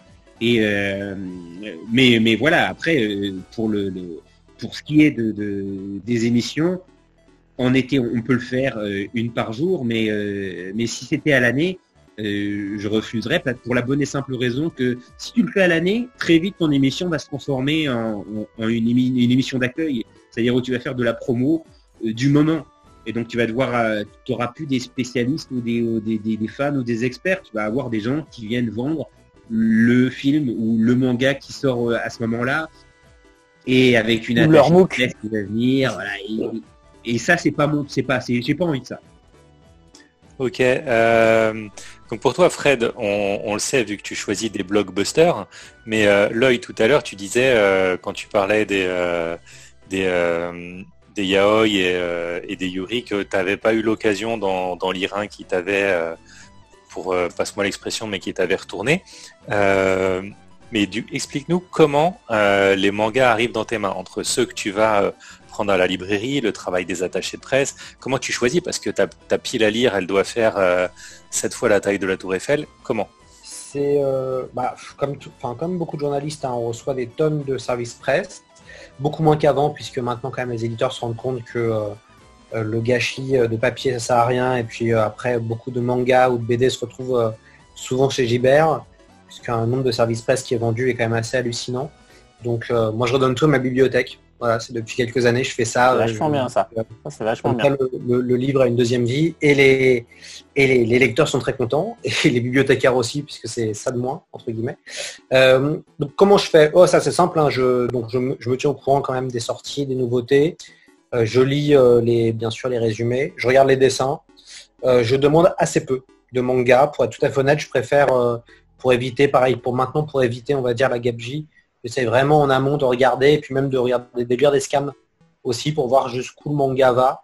Souvent on a de la chance, on a des scans en anglais qui sont euh, qui ont plusieurs tomes d'avance, donc euh, du coup je passe par euh, passe par ça. L'appli officiel Manga Plus, hein. on s'entend bien. Ouais, ouais, bien sûr. Donc du coup, moi je, préfère regarder vraiment en amont et, sélectionner. Après, c'est assez facile. Hein le vrai problème, enfin moi je le vois et on a fait une présentation euh, il n'y a pas très longtemps euh, avec Cana, c'est qu'on a l'impression chaque année d'avoir euh, au moins 30 à 40% qui sont des titres qu'on a déjà vus quoi. Tu vois? Donc on va avoir le shoujo de l'année, le shonen de l'année, le truc de l'année. Et en fait, bon bah soit alors de toute façon c'est très simple. Quand il y a un titre qui est vraiment important, l'éditeur, il fait la promo dessus, il pousse, il va nous en parler 50 fois, il va nous dire que c'est un enjeu. Enfin voilà. Donc ça, on sait. Donc ça nous permet aussi de. Moi, ça me permet en fait de me recentrer et voir ça va être quoi les grosses tendances de l'année, euh, ce que c'est important. Après, euh, tout ce que je reçois, au moins j'ouvre et je lis les premières pages, le premier chapitre. Et puis bah, c'est très simple. Si au bout d'un chapitre j'ai envie de continuer, euh, bah, c'est gagné. Et après voilà. mais c'est devenu rare. Tu vois les moments où j'ai voulu acheter euh, où je me suis dit tiens je vais acheter le je vais acheter quoi. je, vais, je, vais, je, vais, acheter euh, le, manga, j'ai envie de lire absolument la suite. Euh, donc c'est devenu, c'est pas si courant que ça. Quand même, c'est ce que c'est ce que on disait tout à l'heure. Hein. c'est que je pense qu'il y, a une crise de la créativité qui est globale et du coup, bon bah, ça se retrouve partout.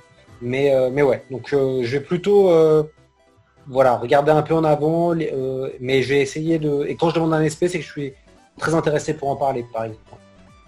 Justement, comment est-ce que vous voyez l'évolution de vos métiers, entre autres, et même l'évolution de euh, la façon dont on parle du manga à nouveau dans la presse grand public? Voilà, et euh, quelles sont peut-être les choses qu'il faudrait euh, changer ou pas? Comment je vois les choses Alors, je, les vois éphémères. parce que euh, là, on est vraiment dans une phase de transition, c'est-à-dire entre le moment où c'était encore un peu une culture underground qui, est vraiment devenue mainstream. Donc je pense que euh, ces émissions-là, euh, comme l'a dit Lloyd, pour capter des, jeunes auditeurs, des jeunes, elles, sont, elles sont utiles. Mais il ne faut pas non plus oublier que pendant ce temps, elles continuent d'avoir leur vie et une vie plus riche et plus intense sur sur euh, des chaînes comme Twitch, sur, euh, sur euh, YouTube, et, etc., etc. Donc, je pense que cette démocratisation de la parole et donc de la critique qui vient de, tout à chacun, elle va, on n'arrivera pas à faire rentrer le génie dans sa bouteille, c'est-à-dire que ça va continuer. Maintenant, je pense que ces, sujets dits de niche, et qui le sont de moins en moins, euh, vont être récupérés par, euh, et, disséminés par... Euh, c'est-à-dire qu'on ouvre des portes, c'est-à-dire qu'on quand tu parles vraiment d'un manga pendant une heure et que tu vois qu'il y a un public, eh ben, tu sais que tu as un, autre, un autre animateur de radio plus en place, peut-être plus connu, qui, qui l'a vu aussi et qui va donc en parler euh, avec une assise qui n'est pas la tienne, parce que euh, c'est comme ça aussi tout ce. Mhm. Et donc je pense que sur le long terme, euh, pour être tout à fait franc, je pense que je serai comme une carcasse de d'antilope au bord d'une rivière, c'est-à-dire qu'il y aura des eaux et, et, on retrouvera des morceaux de mon ADN un petit peu partout sur la grille. Carrément quoi. Ouais, ouais, mais c'est, tu sais, euh, de manière générale, euh, sois pessimiste, tu ne seras jamais déçu. Euh, non, mais en fait, je pense que c'est l'histoire, c'est, un cycle en fait. Faut, mais tu auras réussi. Si, si, tu as mis des petits morceaux de blockbuster partout, tu auras réussi, la mission est accomplie. C'est pour ça que j'en, je t'en parle, je te parle pas de ça avec tu vois, des, des, des trémolos dans la voix, c'est juste, je vois à quel point en fait même à, des, échelles même beaucoup plus petites, déjà quand on est, euh, on est deux, euh, on va être deux à parler euh, de manga ou de jeux vidéo, tu as déjà une, parce que c'est des milieux très très très il y a peu de place en fait. Et, on gagne notre vie aussi avec ça. Et, et, donc il y a très vite il y a une compétition, c'est une compétition que je, que je connais déjà dans le milieu des humoristes mais elle existe aussi euh, dans le milieu euh, bah, des, gens qui traitent de, la pop culture. Et, et, franchement, tu veux dire que Gad Elmaleh va faire blockbuster mais, mais, pourquoi pas? Si jamais, si jamais au bout d'un moment euh, ces spectacles fonctionnent moins bien et qu'il a une fenêtre de tir, ça ne m'étonnerait pas. Ça ne m'étonnerait pas. Mais parce que c'est très compétitif et parce qu'en fait, c'est super de, pouvoir avoir l'occasion d'écrire sur un truc que tu kiffes euh, parler d'un jeu vidéo que tu as fait, d'un manga que tu as lu, mais euh, tu as, plein de gens qui vont, qui vont te regarder et ils ont largement le droit de se poser cette question, de dire mais attends, pourquoi euh, toi et pourquoi moi je le ferais pas? Et donc évidemment, il y en a un autre qui, qui, le fera, et au bout d'un moment, tu as aussi un ancien qui lui n'a pas envie de partir parce qu'il se voit pas vieux, et qui va dire bah attendez, hum. si ça, ça me permet, si, si par exemple il faut que je parle de la dernière série Witcher, on dit Witcher, oui Witcher, pour que, euh, pour que mon émission elle fonctionne, bah, je vais en parler. Et il va en parler. Et, euh, et ça t'appartient pas. Ça t'appartient pas parce que je suis pas le créateur de The Witcher. Je suis juste un mec qui dit Waouh, moi je kiffe The Witcher. Bah franchement, tu tiens pas une carrière entière euh, juste, juste là-dessus. voilà, c'est un truc, il faut, il faut le savoir. C'est bah, le, profites-en le temps que ça dure, mais sur le long terme, euh, il faudra avoir de nouvelles idées, de, se réinventer, aller dans d'autres secteurs. Euh, euh, mais c'est sûr que j'ai vu tellement, tellement, tellement de gens, mais, mais des, Albert Algou, j'ai bossé très longtemps avec Albert Algou, qui est une putain de mine d'or en termes de culture de bande dessinée et tout ça. Euh, il en sait, mais beaucoup plus que tous les gens avec qui il était sur les plateaux, euh, que ce soit dans la bande originale. C'est un puits, un puits de, culture, ce type-là. eh ben, euh, j'ai vu des gens mais tout faire pour que Albert ne s'exprime pas sur tel ou tel sujet parce qu'il dit non, non, la culture c'est moi, c'est pas lui. Et, euh, et, au final, bah, c'est comme ça que ça se passe. C'est-à-dire que c'est euh, c'est aussi une guerre un, peu larvée, des, des, coups de pute qui, qui, existent. Et, moi qui suis très steak patate, hein, moi je suis moi, ce qui m'intéresse, c'est d'être chez moi avec mes jeux, mes, mes, enfants, et euh, je suis surpris, mais, mais, mais tu le vois. Tu te dis, ah ouais, ah ouais, quand même, même là-dessus, euh, même sur des trucs comme ça, c'est. Euh, donc, même sur The Witcher. Même sur The Witcher. Même sur The tu sais que voilà, tu, ouvres des portes, mais qu'au bout d'un moment, oui, c'est, il, faudra faire d'autres choses parce que on est, on est amené à être, à être remplacé et obsolète. Et toi, Lloyd, toi qui lance euh, les MOOC, est-ce que le MOOC est un, nouveau sacerdoce qui te permet de reprendre la main sur l'édito? Est-ce que c'est quelque chose euh, qui... On peut parler du financement participatif qui implique plus le lecteur en amont Ouais, il y a eu, en fait, euh, moi, j'ai, ce qui est intéressant, c'est, c'est, vraiment, c'est très intéressant ce que dit Fred parce que c'est ça, et c'est d'autant plus touchant parce qu'on a commencé, enfin, moi, j'ai commencé, il y avait Fred qui était là, quoi, quand j'ai commencé avec Daniel Morin quand il, me faisait faire des. Est-ce que c'est toi qui es en train de pousser Fred? Non, non, pas du tout. On voit tes mains. je pense que Fred, euh, Fred, comme moi, il y a un côté euh, électron libre, on ne fait pas partie du cadre. Moi, c'est un truc que j'ai très vite compris euh, dans le journalisme. Hein. Je, si, je, serais déjà CDIsé depuis, depuis le début si je faisais partie du cadre. il a fallu trouver ma propre porte d'indépendance. Ça a été la science-fiction, ça a été le podcast, parce que voilà, moi le podcast c'est plus que de l'ASF qui maintenant est à 160 000 écoutes en l'espace de 8 mois. Je l'ai proposé à tout le monde, personne n'en a voulu. Euh, donc euh, voilà, même, même le point, tu vois, j'aurais proposé, personne n'en a voulu. Donc bon, bah, ça a cartonné, il y a eu des papiers dans Télérama et autres, donc bon, c'est super. Euh, il y a eu après le MOOC, qui a été aussi ma réponse en tant que pigiste, puisque ça faisait quand même, moi, dans, je pèse pas hein, dans, la, dans, les différentes rédactions auxquelles j'écris. Donc ça a été pour moi le moyen de me prouver que c'était possible de faire quelque chose d'exceptionnel et un truc qui ne se fait pas. Ça veut dire que le MOOC, il y a 100 000 euros de budget dedans, quoi. Donc on met plus 100 000 euros dans un budget euh, pour un, pour un bouquin ou pour un magazine. Donc ça m'a permis de me prouver que c'était possible de faire quelque chose de quasiment euh, d'aussi bien, voire de mieux de ce qui se fait actuellement euh, dans, dans de la presse spécialisée en, pop culture ou en culture. Donc le MOOC, ça aussi m'a permis de prouver que c'était, enfin, à un moment donné, quand tu fais des choses comme ça, entre guillemets, tu prouves aussi. C'est hyper important aussi de prouver, de voilà, sur du long terme, de se dire bon bah voilà, j'ai marqué quelque chose euh, Fred, c'est là, c'est Blockbuster avec l'émission, ça fait deux saisons, bientôt trois. Euh, voilà. Plus, plus, ça, ça, fait, euh, ça fait quatre. Quatre saisons, ouais. Et il y a, et il y a un jeu. Et il y a un jeu. Il y a un jeu qui arrive. Et il y a un jeu qui est sorti. Il y, a un, jeu qui arrive, donc voilà, ça, ça pose quelque chose. Attention, ne te trompe pas en le commandant sur Amazon. Si tu prends Nutbuster, c'est un autre type de jeu que tu apprécieras moins.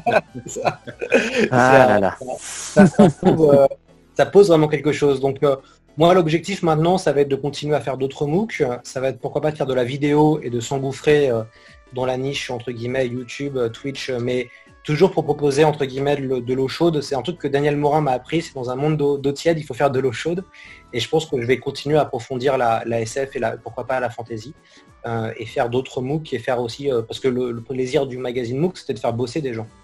Et ça, c'est hyper, tu vois, ça fait vraiment plaisir quand tu es pigiste ou freelance de se dire, putain, j'ai fait bosser 60 personnes, euh, tu vois. Donc euh, l'idée, ça va être de continuer à mettre en avant des personnes et leur proposer d'écrire quoi. Donc de leur dire, bah, si ça te tente, vas-y, tu as 6000 signes, éclate-toi, et puis voilà.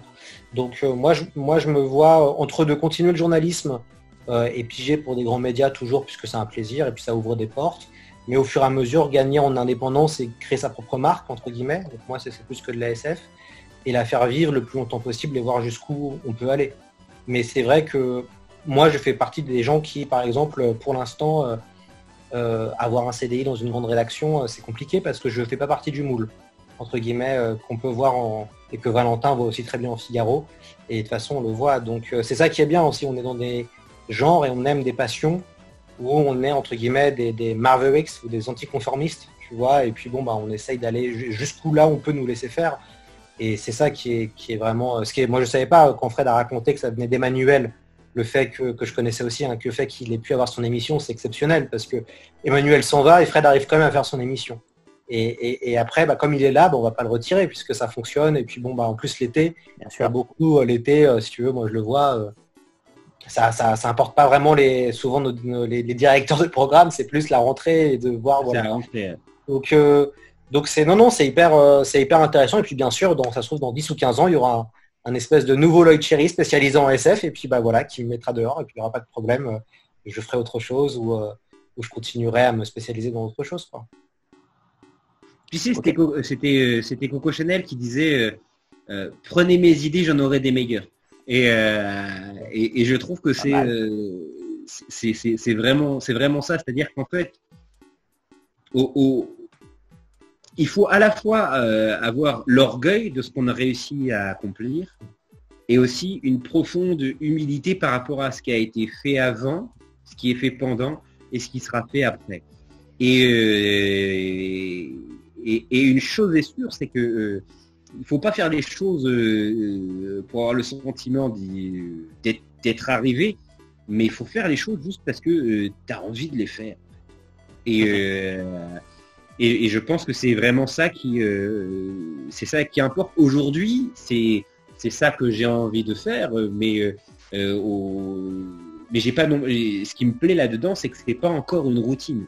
C'est pas encore une routine. C'est un luxe hein, de pouvoir s'éclater dans ce qu'on fait. exactement, exactement. Mais c'est pour ça que je ah fais de la scène et que j'en ferai toujours. Enfin, tant qu'on me permettra d'en faire et si les théâtres sont ouverts. Mais, euh, euh, mais c'est parce que c'est. J'ai.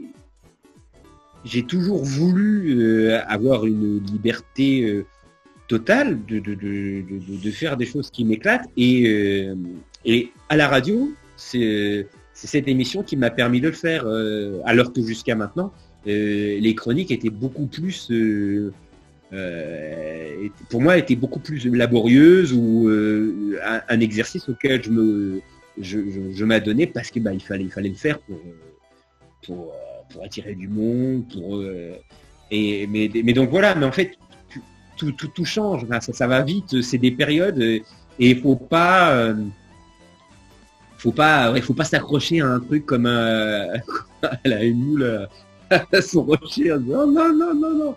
Non, non, euh, c'est formidable. Mais aujourd'hui, je vois tellement, ça va tellement vite que. Euh, moi, je, par exemple, quand je parle avec des, fans de pop culture, je leur parle de Jean-Pierre Dionnet. T'as des gens qui connaissent pas Jean-Pierre Dionnet. Bien sûr, bien sûr, bien sûr. Qui, quoi, euh, et, pourtant, tu vois, c'était l'époque.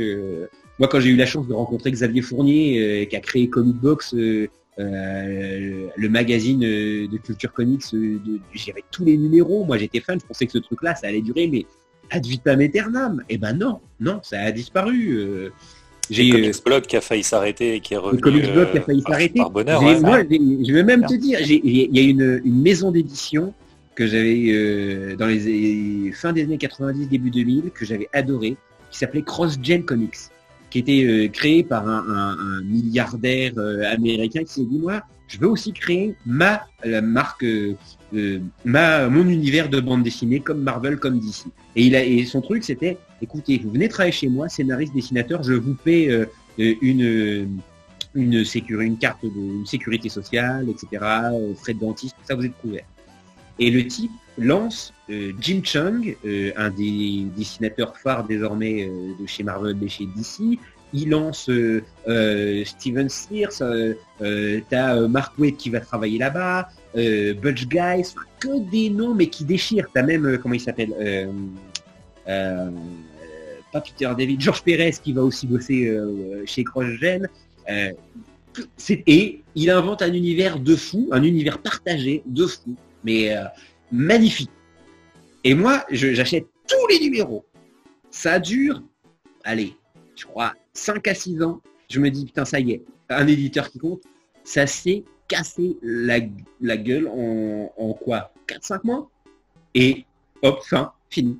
Et, euh, et donc j'ai toujours les comics dans, mon garage, euh, sous carton.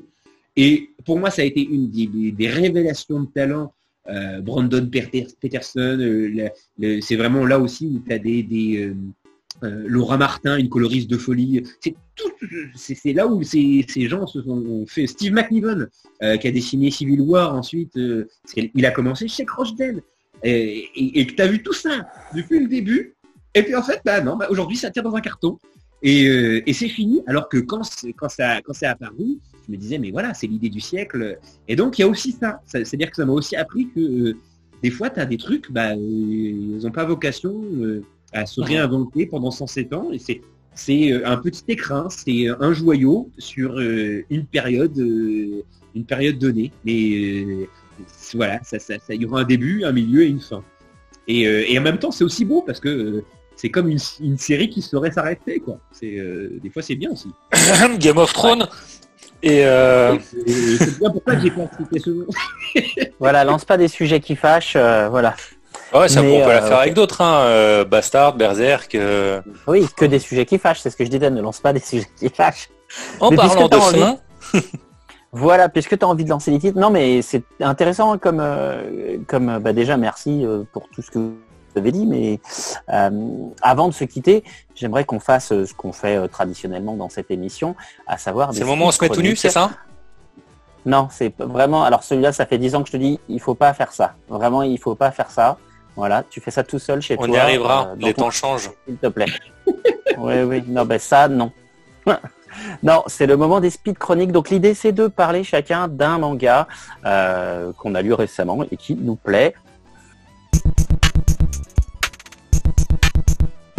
Alors, je vais pas être très très original. En ce moment, je suis en train de relire un classique, donc je suis vraiment désolé. Ça va être l'instant classique.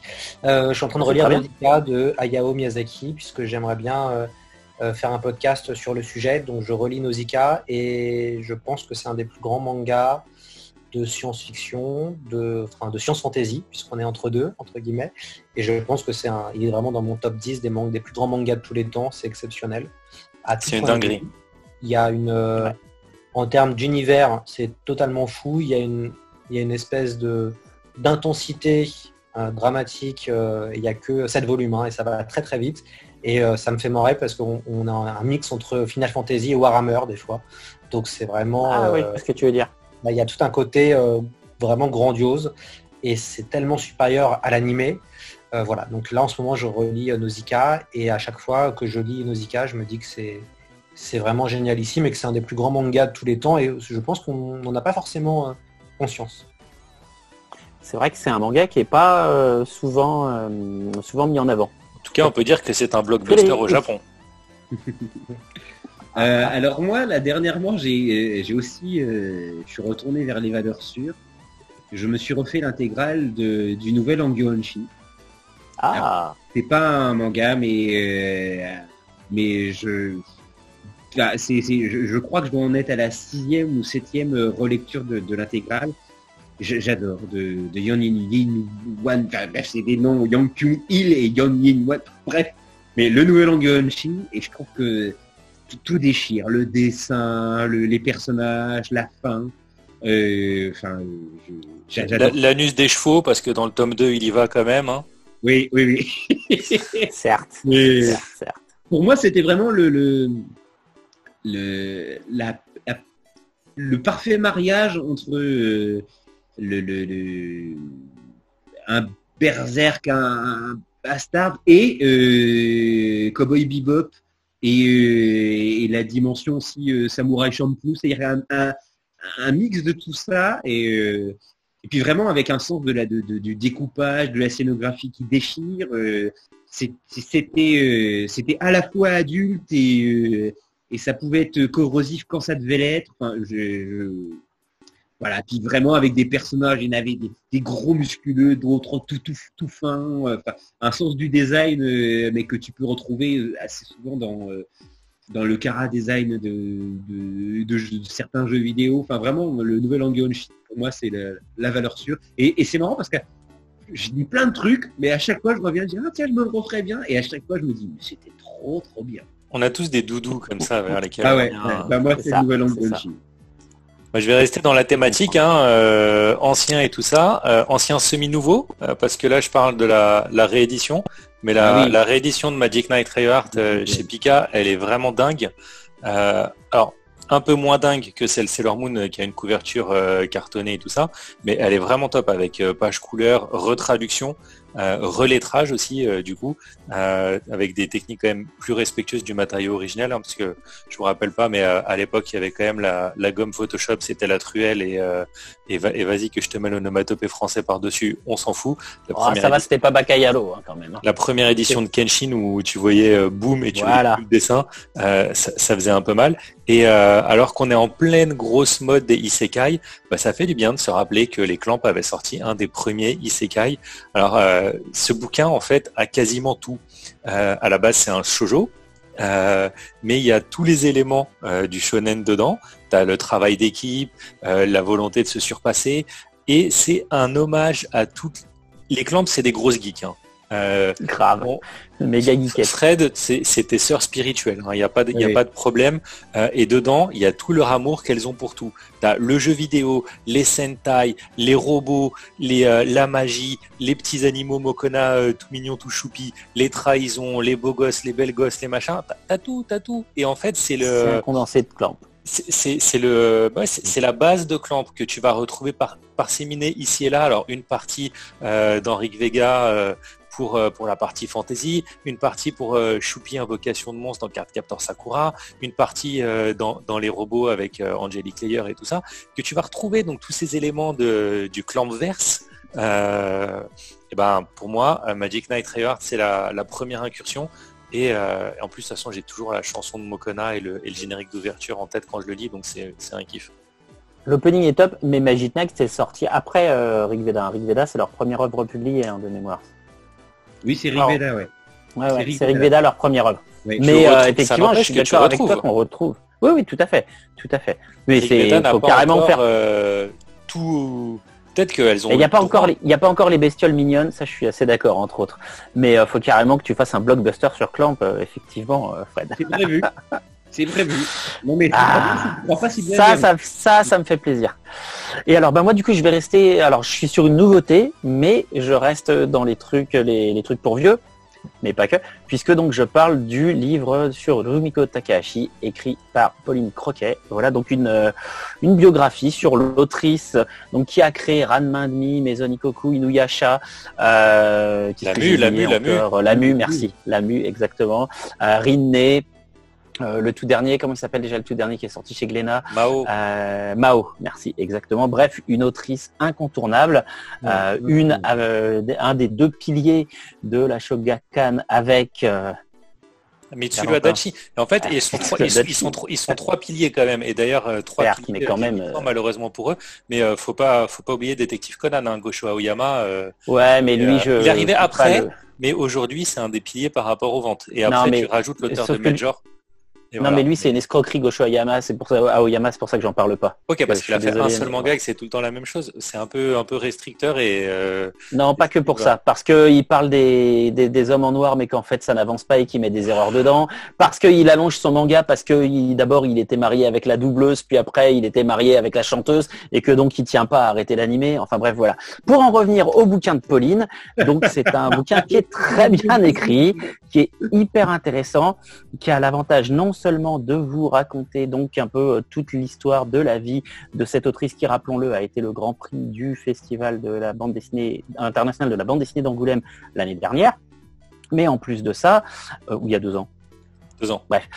Euh, et en plus de ça, elle remet tout ça en, en perspective, voilà, dans le contexte euh, de la création du manga, ce qui fait que c'est hyper intéressant puisqu'on apprend plein de choses, si on ne les connaît pas encore, sur la création du manga en français, euh, au Japon, je veux dire.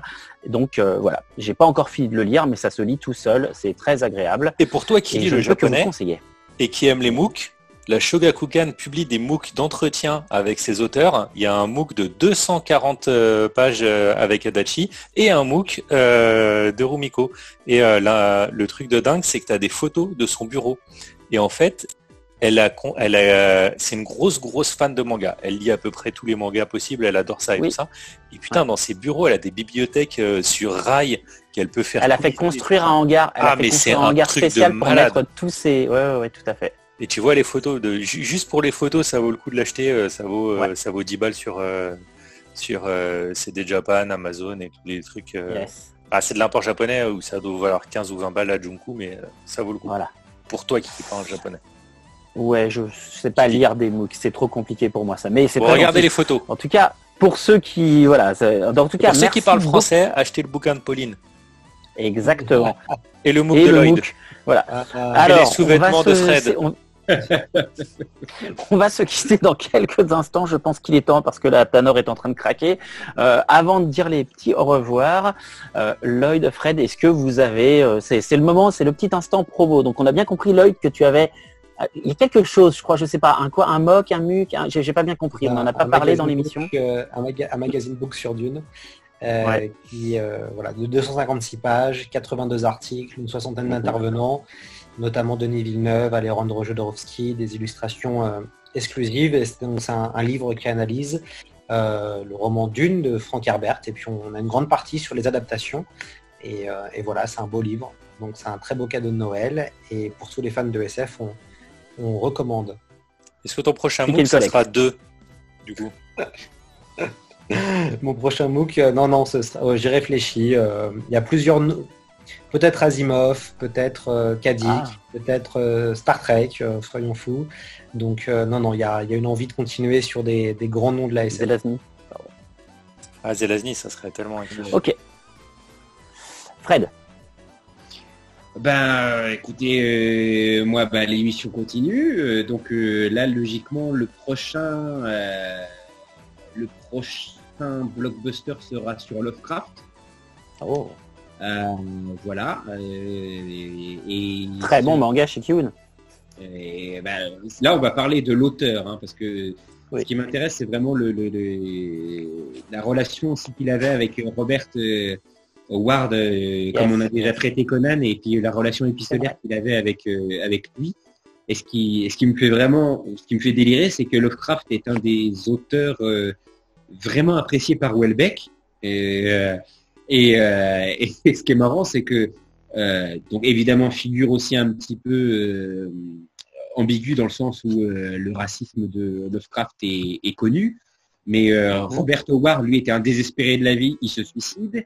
Lovecraft était misanthrope au dernier stade et Welbeck l'est pas beaucoup plus. Et je trouve qu'il y a une sorte de filiation entre ces trois auteurs, voilà, qui, te, qui ont, qui ont une vision de, de, de l'humanité qui, qui m'intéresse. Donc je trouve que ça serait intéressant d'en parler et de creuser un petit peu euh, via un blockbuster. Et puis bah, il y a le jeu qui, euh, qui, euh, qui est sorti et euh, voilà que je l'ai pas encore eu sous la main, mais je l'ai réalisé durant le premier confinement. Bah, du coup, avec le deuxième confinement, je vais avoir, du- je vais avoir le- l'occasion d'y jouer. Ah bah oui. Et, euh, et puis voilà, puis il y a mon spectacle, bah, quand, il, quand, il, quand les salles vont réouvrir, euh, euh, qui, que j'aimerais bien, je suis très très impatient de le reprendre. euh, Bien sûr. et puis, Est-ce que tu as trouvé un nouveau titre alors du coup? Euh, bah non, en fait, super-héros, ça va très bien. En fait, par rapport à- au, au sujet que j'aborde, euh, parce que ça va être en, plusieurs parties, hein, mais, euh, mais par rapport au sujet que j'ai abordé durant ce premier spectacle, super-héros, ça convient très très bien.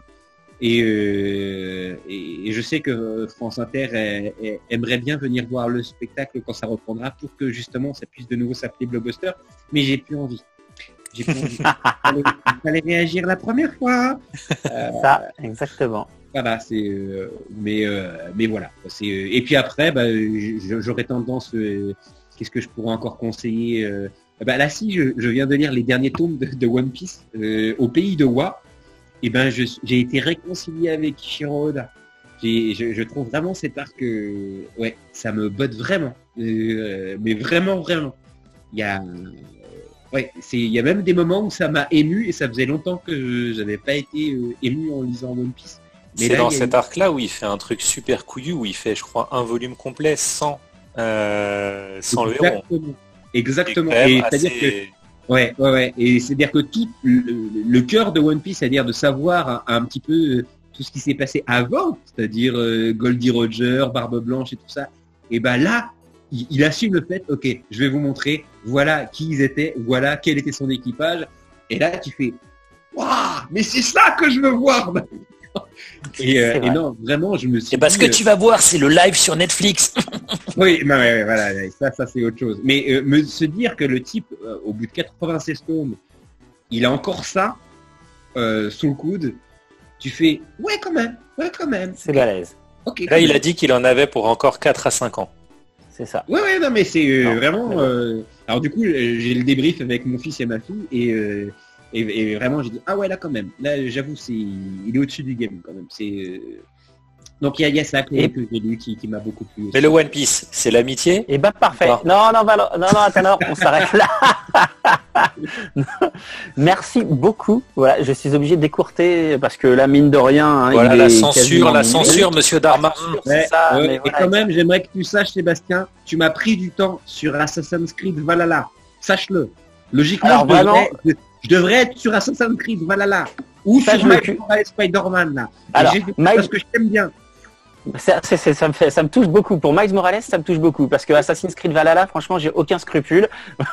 Ah non, non, non, moi, je, moi, je, je- je- c'est peut-être aussi parce que c'est sur la, la Xbox série, mais, euh, mais C'est ouais. pour ça, ouais. Mais bon. En tout cas, je vous remercie beaucoup d'avoir pris sur votre temps perso, surtout le soir. Voilà. Euh, merci aussi évidemment à Athanor d'être venu. Merci à vous de nous avoir écoutés ou de nous avoir regardés. Voilà. Donc vous pouvez retrouver le podcast tout le temps. Maintenant, en plus, il y a des nouvelles vidéos sur YouTube. hein.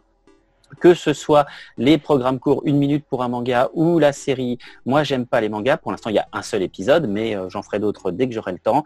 Merci à tous euh, pour votre soutien. Je vous dis à très bientôt. D'ici là, portez-vous bien et surtout, lisez plein de mangas. Bye Salut. Bientôt. et de la SF.